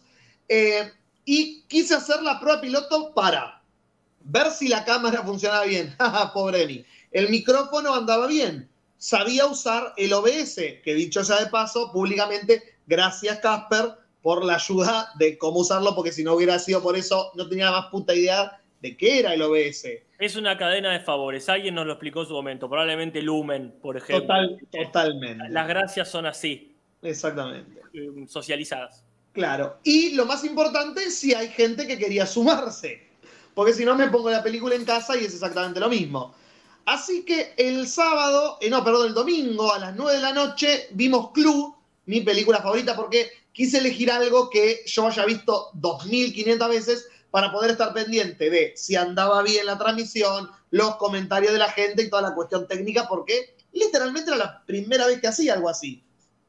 Eh, entonces ahí estuvimos el domingo a las 9 y salvo en un momento que el OBS dijo chupala y se desconectó y pude conectar de vuelta, la transmisión salió pero como los dioses, la comunidad estuvo ahí acompañando increíblemente, hubo 65 personas más o menos viendo conmigo, la verdad que fue hermoso. Eh, logré que la película esté en la calidad lo mejor posible para que se viera fluida la película y no fuera un rotoscopio, no fueran robots actuando mientras yo me veía todo pixelado arriba, ¿no? Pero Juli, ¿no te gusta? Es como ver una película y una historieta a la vez. ¿Por qué no te haces culia? El no, eh, la verdad que salió todo hermoso, la gente increíble. Les conté un poco el proyecto que se los voy a contar ahora eh, y la gente se recopó para cuando esto arranque, así que un piloto muy pero muy exitoso dentro de todo lo que pudo haber pasado. Acá David verdad- Medina te dice te pasaste Julis. Mati Mati dice te banco Julis. Eh, Sofía, vamos Julis. Hay gente que, que dice que estuvo, que estuvo buenísimo, que estuvieron en, el- en la transmisión. Sí, qué bueno. La verdad, lo que más me gustó, lo más lindo, fue que había gente que nunca había visto Club. Y me pasa eso cuando, por ejemplo, veo una peli con, con Nati, con mi novia, que ella nunca vio, que cuando ves que una persona reacciona a ciertos momentos de la, de la película de una manera, es como que vos la estás viendo por primera vez de vuelta. Porque te acordás como cierto, en este momento uno reacciona de esa manera, uno la vio tantas veces que por ahí te olvidas de lo genial que está el momento o la sorpresa de tal otro momento. Y había gente que estaba como poniendo en los comentarios, wow, qué increíble cómo nunca vi esta película. Y era como, qué lindo que la película que más me gusta en el mundo, que es del 85 encima, agarre gente más joven que uno y pueda apreciarla, ¿no? Eh, así que la verdad que mil gracias de vuelta a toda la gente que estuvo ahí porque se sostuvo por eso. Es muy difícil eh, ver una película y estar pendiente de los comentarios. Quizás es mi edad, pero me costaba mucho el estar como pantalla, celular, pantalla, celular. En un momento fue como, concentrate en los comentarios porque te va a empezar a doler la cabeza. Ah, es que no los tenías enfrente. Porque no, yo, porque yo no- estaba, mira- estaba mirando la película desde el OBS y leyendo los comentarios desde la transmisión de Twitch. Y si te abrís una ventanita al lado del chat, Y pero tengo que entrar y salir de la película todo el tiempo. Yo estaba tratando No, no, de digo no que te quede- nada de la compu. Que te quede un consejo de producción, Sí, que te quede sí, al sí, lado. Eh, Me cae al lado. que subí- Ah, como. Claro, Claro. para que no tengas que andar bajando y subiendo y no tengas que tocar nada, la armás y pones eh, una ventanita, la deslizás al costadito con el chat para que tengas ahí más a mano. Está buena. Está buena. Y la tengo el OBS y el Chrome, por ejemplo, al ladito con la ventana. Claro. Ah, no se me había ocurrido. Está, muy buena esa. Está muy buena. Es- la, voy a, la voy a probar. Que es más Pronto, fácil pronto. relojear. ¿Cómo? Que es más fácil relojear así, ya la tenés Claro. ahí. Claro, totalmente. Ah, está muy buena esa. Sí, la voy a probar cuando se me solucione este problema eh, que tengo en este momento. Pero bueno, eso es lo que estuve haciendo y para los que no estuvieron y querían saber qué es lo que voy a hacer eh, pronto, en dos semanas, ponele cuando esto esté solucionado. que es- Eh, dos semanas. no quiero ser positivo. Fui positivo el domingo y mirá lo que me pasó. No quiero decir que está todo bien porque después pasan cosas. Pero si lo haces con. Ah, no, porque claro, no, con la cámara del celu no se podría. No, es una poronga. Eh, No, no por, no por la calidad, sino no se puede técnicamente o sí conectar el celular. Técnicamente no se puede porque no sé cómo pasar la película, porque no puedo mm, eh, alquilar una película desde el celular. No, no, no, pero vos podés, vos te bajás una aplicación que no me acuerdo cómo se llama. Pasa que vos claramente sos una persona que no googlea, no busca tutoriales. Sí. No, Bueno, porque, googleé un montón. eh, porque hay una aplicación que era Epocam, creo que se llama, que vos vinculás el celular con la compu. Entonces usás el celular como webcam. Ah, sí, lo intenté. Y mi computadora no lo. Mi celular y mi computadora no lo quisieron aceptar. Mira. Ah. Me acuerdo que un, con un amigo me pasó ese contacto de, che, hay una forma de hacer webcam tu celular, que es cuando yo estaba averiguando qué webcam comprarme todavía. Y lo intenté y no hubo caso. Por eso decidí finalmente comprarla. Claro, claro. la cámara y dejarme de joder. Pero sí, googleo, querido. Eh, Bueno. pues, asume. Pero bueno, la cosa es que cuando esto esté solucionado, sea cuando eso sea, dos veces por semana, todavía los días no están definidos, vamos a estar viendo películas que fueron nominadas o que ganaron Oscar. Películas que yo nunca vi, cosa de juzgar después y hacer un mini debate de por qué o si se justifican las nominaciones o los premios que tuvieron. La cosa va a ser así.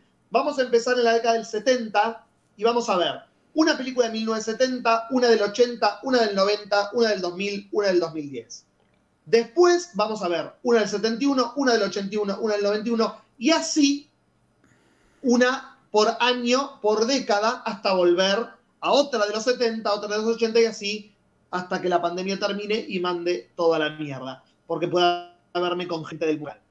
Pero dentro de poco estén atentos a mi Instagram que voy a poner en las opciones de las películas de 1970 que elegí para que la gente vote y elija qué película es la que va a iniciar este canal nuevo de Twitch bisemanal Gastón Julis. Acá están tirando Rocky Horror. Sí, Rocky Horror estuvo muy mencionada en el vivo y también va a ser quizás una de las películas que se ve en vivo, porque tiene mucho, mucho, eh, mucho mito alrededor. Y bueno, ya siendo menos 10, la voy a llamar a Marielita, si les parece. Marielita, ¿estás ahí? Sí, Natalia. Bueno, como siempre saben, una encuesta más pasó. Le agradezco la participación a la comunidad dichosa.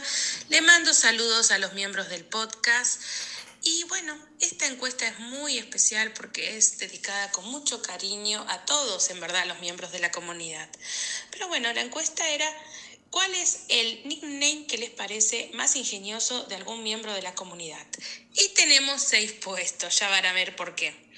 En el puesto número 6 tenemos al querido y ya eh, prócer de la comunidad, el Facha Sarkovsky. En el puesto número 5 tenemos a Pan con Caca. En el puesto número 4 tenemos a la Mantis Religiosa. En el puesto 3 tenemos a Martín, agente Papita. En el puesto 2, lechuga congelada. Bueno, como siempre saben, eh, pronto van a tener una nueva encuesta y le mando saludos a todos. Y ahora le voy a dar el pie al señor eh, Casper Uncal, porque por supuesto, el puesto número uno tenemos por eso, porque era un apellido quien ganó, entonces por eso tuvimos seis puestos. Eh, bueno, Casper, vos sabés quién es. Él es, es el señor Nahuel. Dilo tuyo, Casper. Zagarnaga, qué placer, Zagarnaga. Siempre le estoy ahí siguiendo el correo guachín. Sí, pero perdón, es injusto, porque no es un nickname, ni es ocurrente ni original, es su apellido. No hizo nada él, él no hizo absolutamente nada. Es la Eh, Juana Viale del podcast. Claro, es pura meritocracia. No, no. eh,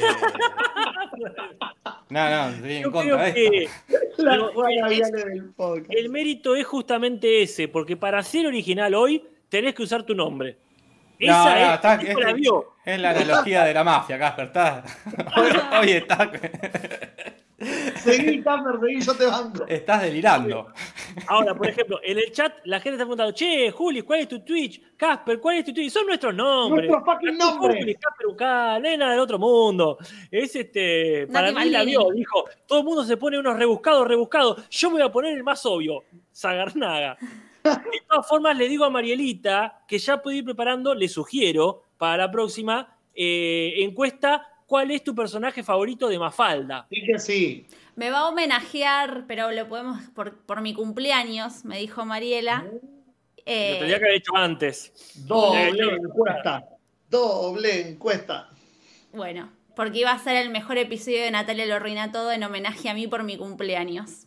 Me parece muy bien, pero durmió bastante. Pero también dormimos nosotros con lo de Mafalda. Así que me parece que- genial. Está todo corrido en la semana. Que hagan Eh. ahora y el de Mafalda que lo hagan con conocimiento de causa después de que nosotros les expliquemos quiénes son. Claro. Y Claro. forman parte de. Que sea para el próximo martes. Para el próximo, para el otro. Para en dos semanas. Es que también parece que fue hace un millón de años mi cumpleaños, pero fue, o sea, El jueves pasado. claro, el martes todavía no era mi cumpleaños. Entonces Mariela es como que también esta cuestión de no saludar antes del cumpleaños, esas cosas. Ah, sí, hay toda una, hay toda una superstición al respecto. Pero a mí me Pero parece bueno. bien eh, que sea para el, porque Mariela dice do- sale doble encuesta. Para mí estaría bueno como mucha gente y me interesaría saber en el chat cuánta gente ha leído Mafalda. Eh, está bueno que después del podcast se vayan pensando y voten en la encuesta la semana siguiente. Me parece bien. Cierra por todos lados, Nati. Ahí está, listo. Bueno. ¿Pasamos al examen? Ah, sí. ¿Cuál era la, la consigna, Julis? La consigna era peronismo, los 80 y mantis. Peronismo. Mantis, los 80. Los Los 80. 80. Mantis, El pero- mantis. Bueno, acá tenemos-. Eh, al general sin manos, se puede ver, se puede apreciar sin manos, con unos anteojos muy 80 y lo que parecía ser una vincha. Tiene un Walkman en el bolsillo, eh, no tiene manos, o sea, y hay unas mantis religiosas que se las están robando, se las están llevando. Y él está, por supuesto, en el, en el balcón. Y de fondo se puede ver un fondo típico och- ochentoso, ¿verdad? Eh, está impecable, esto. Esto Gracias. está impecable, esto está impecable porque está todo unido, no se lo ve separado, no se ve los 80, las ma- no, es que las mantis están llevando las manos. Y era acá el logo. Eh, qué pena. Esto puede Sí. haber sido un 10, ¿eh? Esto puede haber sido un 10, pero es que el, el- el texto, un- una vez más, la problemática que, que se está teniendo mucho en, en- en este podcast, ¿verdad? ¿Cuál es, cuál es esta Y vez? que no se leen bien. Son muy. Es una, dijiste la peor tipografía que había en, en todo en dafont.com. Sí, sí, Dijiste, sí, ¿cuál es la peor costó- tipografía? La más ilegible. No, me, me costó muchísimo, eh, la verdad, buscar tipografías de los 80. La de, esta es de Pac-Man, por si alguien la quiere reconocer, si alguien la quiere usar en su vida, es la tipografía de Pac-Man. Las tipografías de los 80 eran todas una poronga. Así que fue, fue imagínate que eso es lo menos peor que había. Y yo hubiese preferido un, un- un Times New Roman común y corriente. Pero usted dijo que tenía que ser parte de la gráfica, profesor. No, no, no, es- no está siendo muy parte de la gráfica tampoco, está suelta por ahí. Pero priorizar la lectura de, lo- de los. Está de bien. los- Juli, Juli, yo que vos. No, no, yo no quiero un 10 tampoco, eh, no busco el 10, pero. Eh, no, Hay está- algo de la gráfica que tranquilamente podría ser como de. Es algo como de la esencia muy de actual. Digo, podría ser una gráfica de Futurock, del destape, de, no sé, de y los- también es muy de moda, muy Claro. de moda. Yo que vos tampoco sigo hablando porque capaz que se No. devela que en algún momento la robó de... Yo lo decía como algo bien, que se la podés vender, se la podés vender a Futurock. Pero alguien en el chat dice, ah, claro, cierto que la, la subió el destape el otro día. Eh, es, es un 8, Julis, es un buen 8. Ah, muy bien. Me Eh, encanta, ¿no? Pero me lo llevo y me lo llevo y lo guardo acá en el bolsillo. Pero bueno, sí, atento al, al, al- al que se vea la, la, la muchachada. Ignacio González dice, somos 500 viendo, quiero que haya más me gusta. Es verdad, como Sí. que podría haber 500 me gusta. 500 me gusta, claramente. Para mí es un 3, dice ahí Maiten RF. Eh, qué- qué exigente, qué exigente. ¿Qué, qué- qué- qué hubiera hecho? Claro, lechuga congelada te pone un 9. Gracias, No, Un lechuga. 10 rotundo, dicen por ahí. ¿Cómo? Un 10 rotundo, dice otra persona, pero bueno, no, no, no, 10 rotundo es mucho, es mucho. El profesor es el profesor. Es mucho. Eh, ¿Quién habían dicho que Among Us era la próxima, pero hay que mezclarlo con algo más, porque si no Among Sí. ¿Cuál es el.? ah, tiene que ser otra persona de la comunidad, eh, de la, de la Ah. de logia. la logia. Ah, iba a tirar. Soy de la logia y agrego Sarasa. Claro, soy de la logia y Among Us con, eh, con otra cosa, con otra, que es la que va a ser Casper, ¿verdad? Para la semana que viene la tenés. Estaría bueno. Sí, eso es lo mínimo que uno espera. Porque cuando es el podcast. El viernes vamos a ver la obra de Pichot y de Julián Lucero, Leonor. ¿Qué obra? ¿Qué obra? ¿Cuándo qué? El viernes estrenan una obra en formato virtual, eh, Ah. Leonor. Te digo, como mientras hacemos tiempo, comparto esto. Porque seguramente la podamos chusmear en el choriceo. ¿Dónde, la, dónde es? Em, Streaming, streaming, ¿cómo le dicen? sí, la, Steam, Steam, donde compras jueguito. Steam, Claro. lo bajás ahí. Eh, la página no es Ticketek, donde compras, pero es una de ese estilo que te mandan un link. Claro, para que la vea la gente que pagó la entrada. Está bueno. Claro, sí, sí. Muy bueno. Acá el primero que apareció, que es Andrés Arzaguet, que dice, no, ah, pero dice, no soy de la logia.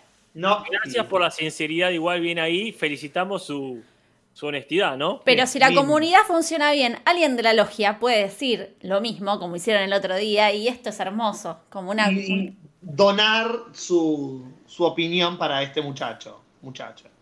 Bueno, acá dice Animafalda, pero no sé si justo es muy Va a ir, la gráfica ya va a ser eso. claro. Monguito con Mafalda. Acá dicen que también va a haber Leonor el viernes, dice Julián Barceló. Barceló, qué bien. Among Us y Monguito tienen Among- una cierta literación. Among Us y comunismo, ya hubo comunismo. Julián, No, no funcionó. No funcionó, Ah, perdón, chicos. ¿qué estamos hablando? Ya hubo comunismo 80 y no- años de comunismo y ya demostró que no funciona. Entiéndanlo, a ver cuándo lo van a entender. Let go, let it go. metieron a Chayanne ahí. Bueno, Among Us y Chayanne. Estoy tomando. Chayongas. Chayangas.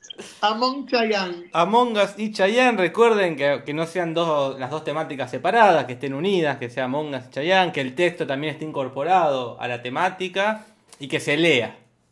Claro. sí. Difícil esa última parte. Es muy difícil, es muy difícil porque uno se quiere hacer el original con la tipografía, pero son muchos nombrecitos, eh, es difícil. Sí, sí. es difícil. Mi idea, mi idea original era hacer los nombres como en cubos y que distintas mantis se los estén robando. Pero la pantalla me quedaba llena de cosas y era como no. una poronga visual. Hablando que son muchos nombres, agradecemos a toda la gente que colabora con la logia, te lo transmito así nomás. Agradecemos a Valkyria, que nos apoya también, a Krum, Almacén de Cómics, Y A a la la Bastilla. a la- A la Ahí les Bastilla. pongo, ahí pongo, el pongo. FECA. El cafezazo. Hermoso, hermoso café de la Bastilla. Y agradecemos a la gente que está en la logia, eh, tanto eh, por Patreon o por Mercado Pago. Pueden seguirnos por ahí y aportarnos por ahí. Pero obviamente, si no tienen dinero, la mejor forma de, de aportar es compartiendo. Entonces vayan a la comunidad Te lo transmito podcast en Facebook y ahí nos pueden dejar comentarios, opiniones, dibujo, meme, lo que sea. Síganos en Instagram también, que estamos ahí de llegar a un número que nos pueda hacer el swipe up. Eh, queremos llegar ahí. Vayan a Instagram y síganos. Pongan me gusta también en el video, así hay tantas visualizaciones como me gusta, que tendría cierto sentido. Lo que hace mucha Eh, gente que siempre se recomparte y se agradece que se están viendo, filman la pantalla, etiquetan, te lo transmito y siempre son recompartidas también. Sí, que sí, sí que sí. Cuanto Bueno. más historia en Instagram, mejor. Nos vemos el martes. Sí. No, Nos vemos decir el martes que viene. Sí. Gente, pónganse a leer Mafalda, fíjense ahí, este, que ese, la esta Julis tiene una, una antigüedad hermosa. Toma eso. más, la, más la semana que viene. Ahí me dicen, me- no, no sé si me, me dicen ahí que mis viejos estaban en el chat. que Ay, puede qué ser. bien. Así que este, quizá, este, quizá les pida que me manden en globo la, la revista porque están en- quedaron allá. Muchas Sí. gracias, gente. Eh, grato momento compartido. Nos Así vemos la semana que viene. Gracias, gracias gente. Hasta la próxima. Te lo transmito así nomás. Buenas noches. Podcast en vivo en YouTube.